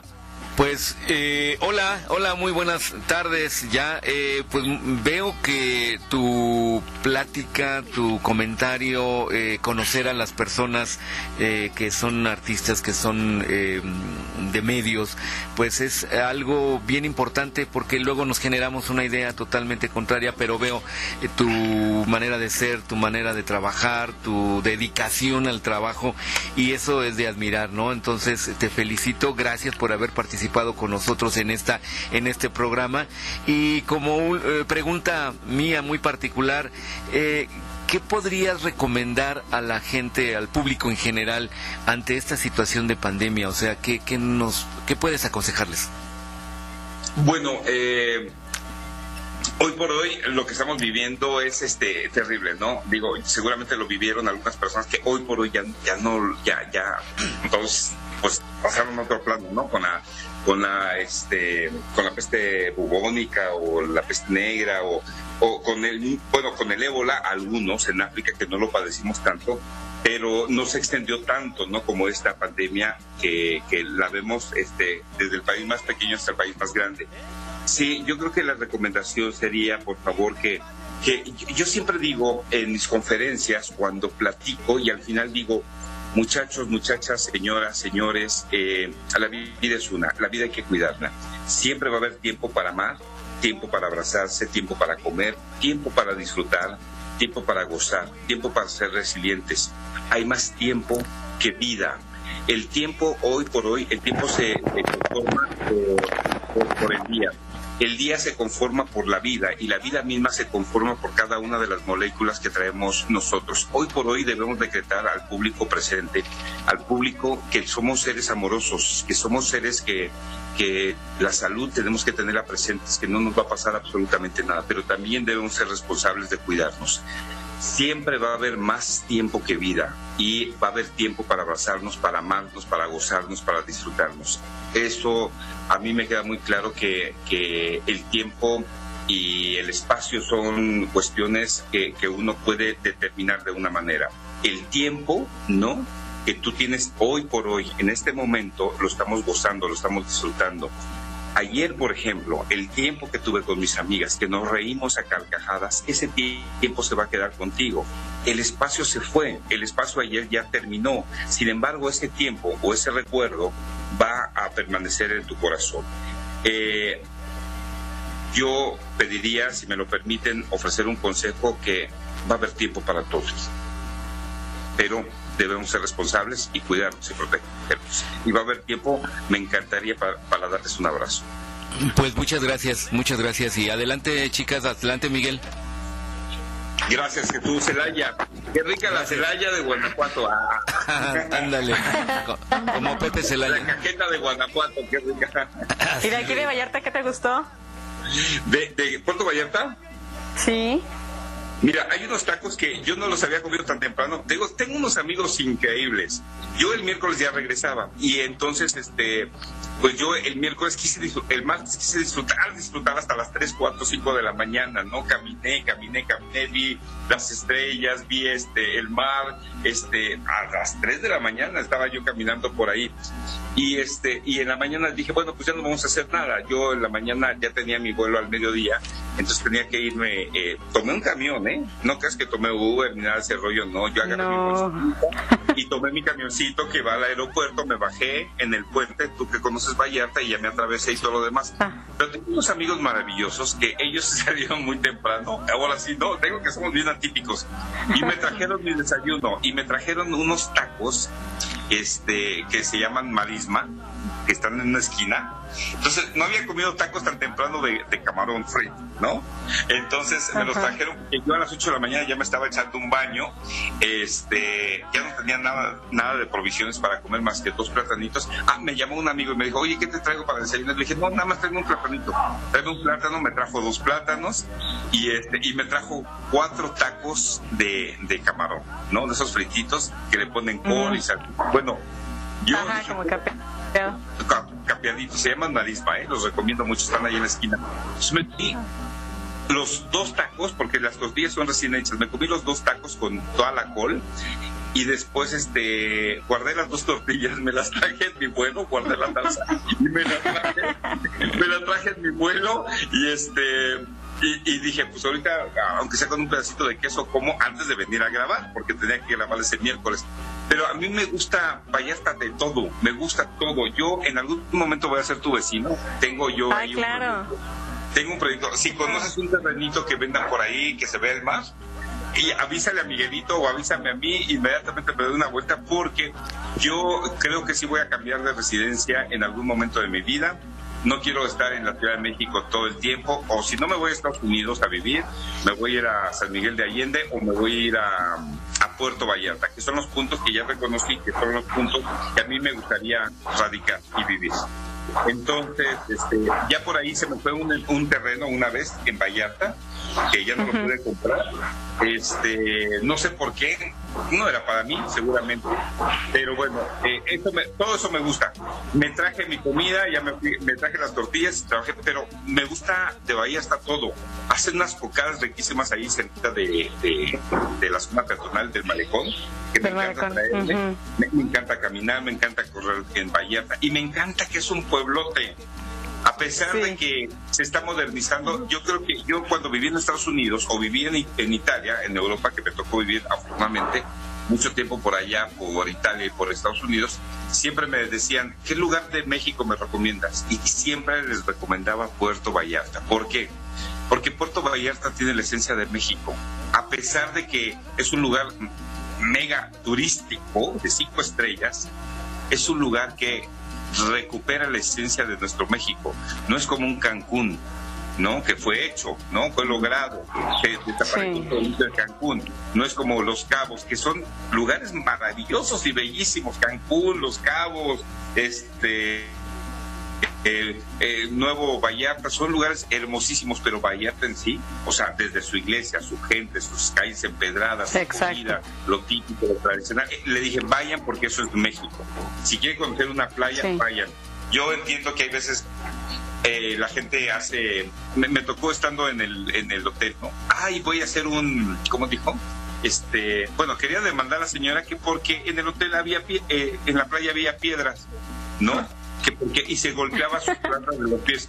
Le dije, por el amor de Dios, le dije, hay mucha, mu- le digo, pues es que son acantilados muchas de las de, de los lugares donde se están y, y, pues obviamente la playa está cortita entonces tienen que poner como las rocas esas gigantescas como para que tengamos un poco de playa pero mira en el periodismo decimos que cualquier gota puede fragmentar una roca gigantesca. Entonces imagínate no la mano del hombre está poniendo esas rocas o esas cosas que ponen de cemento para que no se llegue a, a- a meter más el agua para allá para que controle de alguna manera el agüita para que estemos a gusto y no llegue una desgracia. Y pues la gente debería de tener un poquito de conciencia. Digo ¿por qué no se puso en la alberca o por qué no fue más para allá donde yo fui Claro. donde sí la arenita es finita finita y está hermoso pero Vallarta me encanta ¿eh? y la recomiendo ampliamente me gusta todo Qué bueno. Pues bienvenido cuando gustes. Ajá, y hay de todos los precios, ¿eh? Mari, hay de todos los Sí, precios. sí, sí. Muy bien, Los tacos sí. cuestan- los tacos cuestan 15 pesitos. Si te quieres ir a comprar tacos ahí a, a Joy Jack, te cuestan tres tacos por 100 pesos.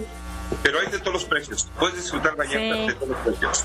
Sí, ya invité a los muchachos a que vengan aquí, igualmente a ti, por acá. Ay, gracias, yo sí Acá voy. puedo recibir. Ya, ahora, ahora que se normalice, nos reunimos, nos organizamos, juntamos, Que se la pandemia. Sí, ya estamos. hacemos una carnita asada por acá. boteamos para que salga para el viaje y allá te caemos. Bueno, pues Juan, muchísimas gracias. ¿Alguien más, chicas? Así brevemente, algo breve.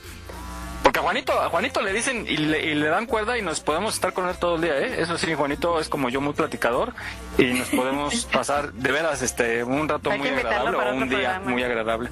Sí, Juan, tienes abierta la, la, la puerta para que nos Sí. acompañes cuando Con tengas disponibilidad. Sí, sí, sí, sí, sí, tú me dices y nos ponemos de acuerdo. Quiero agradecerles infinitamente y este y me da mucho gusto conectarme con ustedes para otra ocasión. Muy bien, Juan, pues no, gracias a ti. Nos, nos hiciste pasar un buen momento y también escriben en el chat que eh, eres súper sencillo y una persona muy agradable. Pues en fin, muchas gracias, Juan, y gracias a todos, a la gente que nos escucha y rápido vamos a despedirnos. Este, Mori. Pues sí, bueno, muchas gracias por este primer programa, me divertí mucho, me estoy pasando muy bien y pues, pues aquí seguimos para la siguiente emisión. Muy bien, bienvenida nuevamente. Mon. Gracias. No está. Mon, ah, pues que andaba ya trabajando, se conectó así de rápido. Bueno, Shirley. Pues muchas gracias Juan, gracias por acompañarnos en esta emisión, gracias este por todas tus experiencias, la verdad es que la pasamos muy divertido. Eh, y a todos no dejen de cuidarse, por favor usen cubrebocas si van a salir y no se pierdan el encuentro de otros territorios artes escénicas inclusivas que empieza este ma- martes por redes sociales, por favor véanlo, que va a estar muy muy divertido e interesante. Muy bien. Eh, Mary. Pues bueno, muchas gracias a todos, gracias a quienes nos escuchan. Y eh, a Juan, muchas gracias por acompañarnos, la verdad estuvo padrísimo. Nos hiciste ver que eres un gran ser humano y ojalá que haya más, más como tú y más como nosotros. Ah, qué lindo. Y pues bueno, un saludo a todos y pues igual como, como siempre, síganse cuidando, usen cubrebocas, traten de no salir si no es algo indispensable y nos escuchamos dentro de ocho días primero Dios. Muy bien, gracias también. Y pues gracias a Emi que no, no pudieron estar, a Naomi y eh, Mon pues ya también se salió porque tuvo que trabajar. Gracias. Son 12 del día con 36 minutos. Nos escuchamos la próxima semana. Y pues cedo la palabra a Jesús, nuestro director general, para que cierre este programa. Nos escuchamos la próxima semana. Siga con la programación de Radio Use. Adelante, Jesús. Eh, pues muchas gracias a nuestro invitado Juan Barragán, muchas gracias por estar con nosotros, también a Shirley, a, a Naomi, a, a Moni, a Mary, y a todos, este, sí, todos, todos, todos mejor, para que no se olvide. Y Miguel, por supuesto, muchas gracias. Y pero principalmente al público que nos escuchó. Muchas gracias y en ocho días estaremos por acá con un nuevo programa. Cuídense y tengan excelente fin de semana. Hasta la próxima. Bye, nos vemos. Adiós. Pecadoras, ahora no la escuché. Nos dijiste que nos portáramos bien. With a nice young lady, intelligent, yes, she Jacqueline Ari. Everywhere me go, me never left her at all. You say that me stop me at the Ram Dance Man. Ram it in a dance hall in a, in a nation. You never know, say that me stop me at the boom shop. I take my never lay down flat in a one cardboard box. You say that me Yankee, I go reaching out the top. So, calma, yo quiero ver como ella lo menea. Mueve ese boom boom girl. De una oficina cuando baila quiere que Estás escuchando Radio Yus, transmitiendo desde la Ciudad de México a través de www.radioyus.com.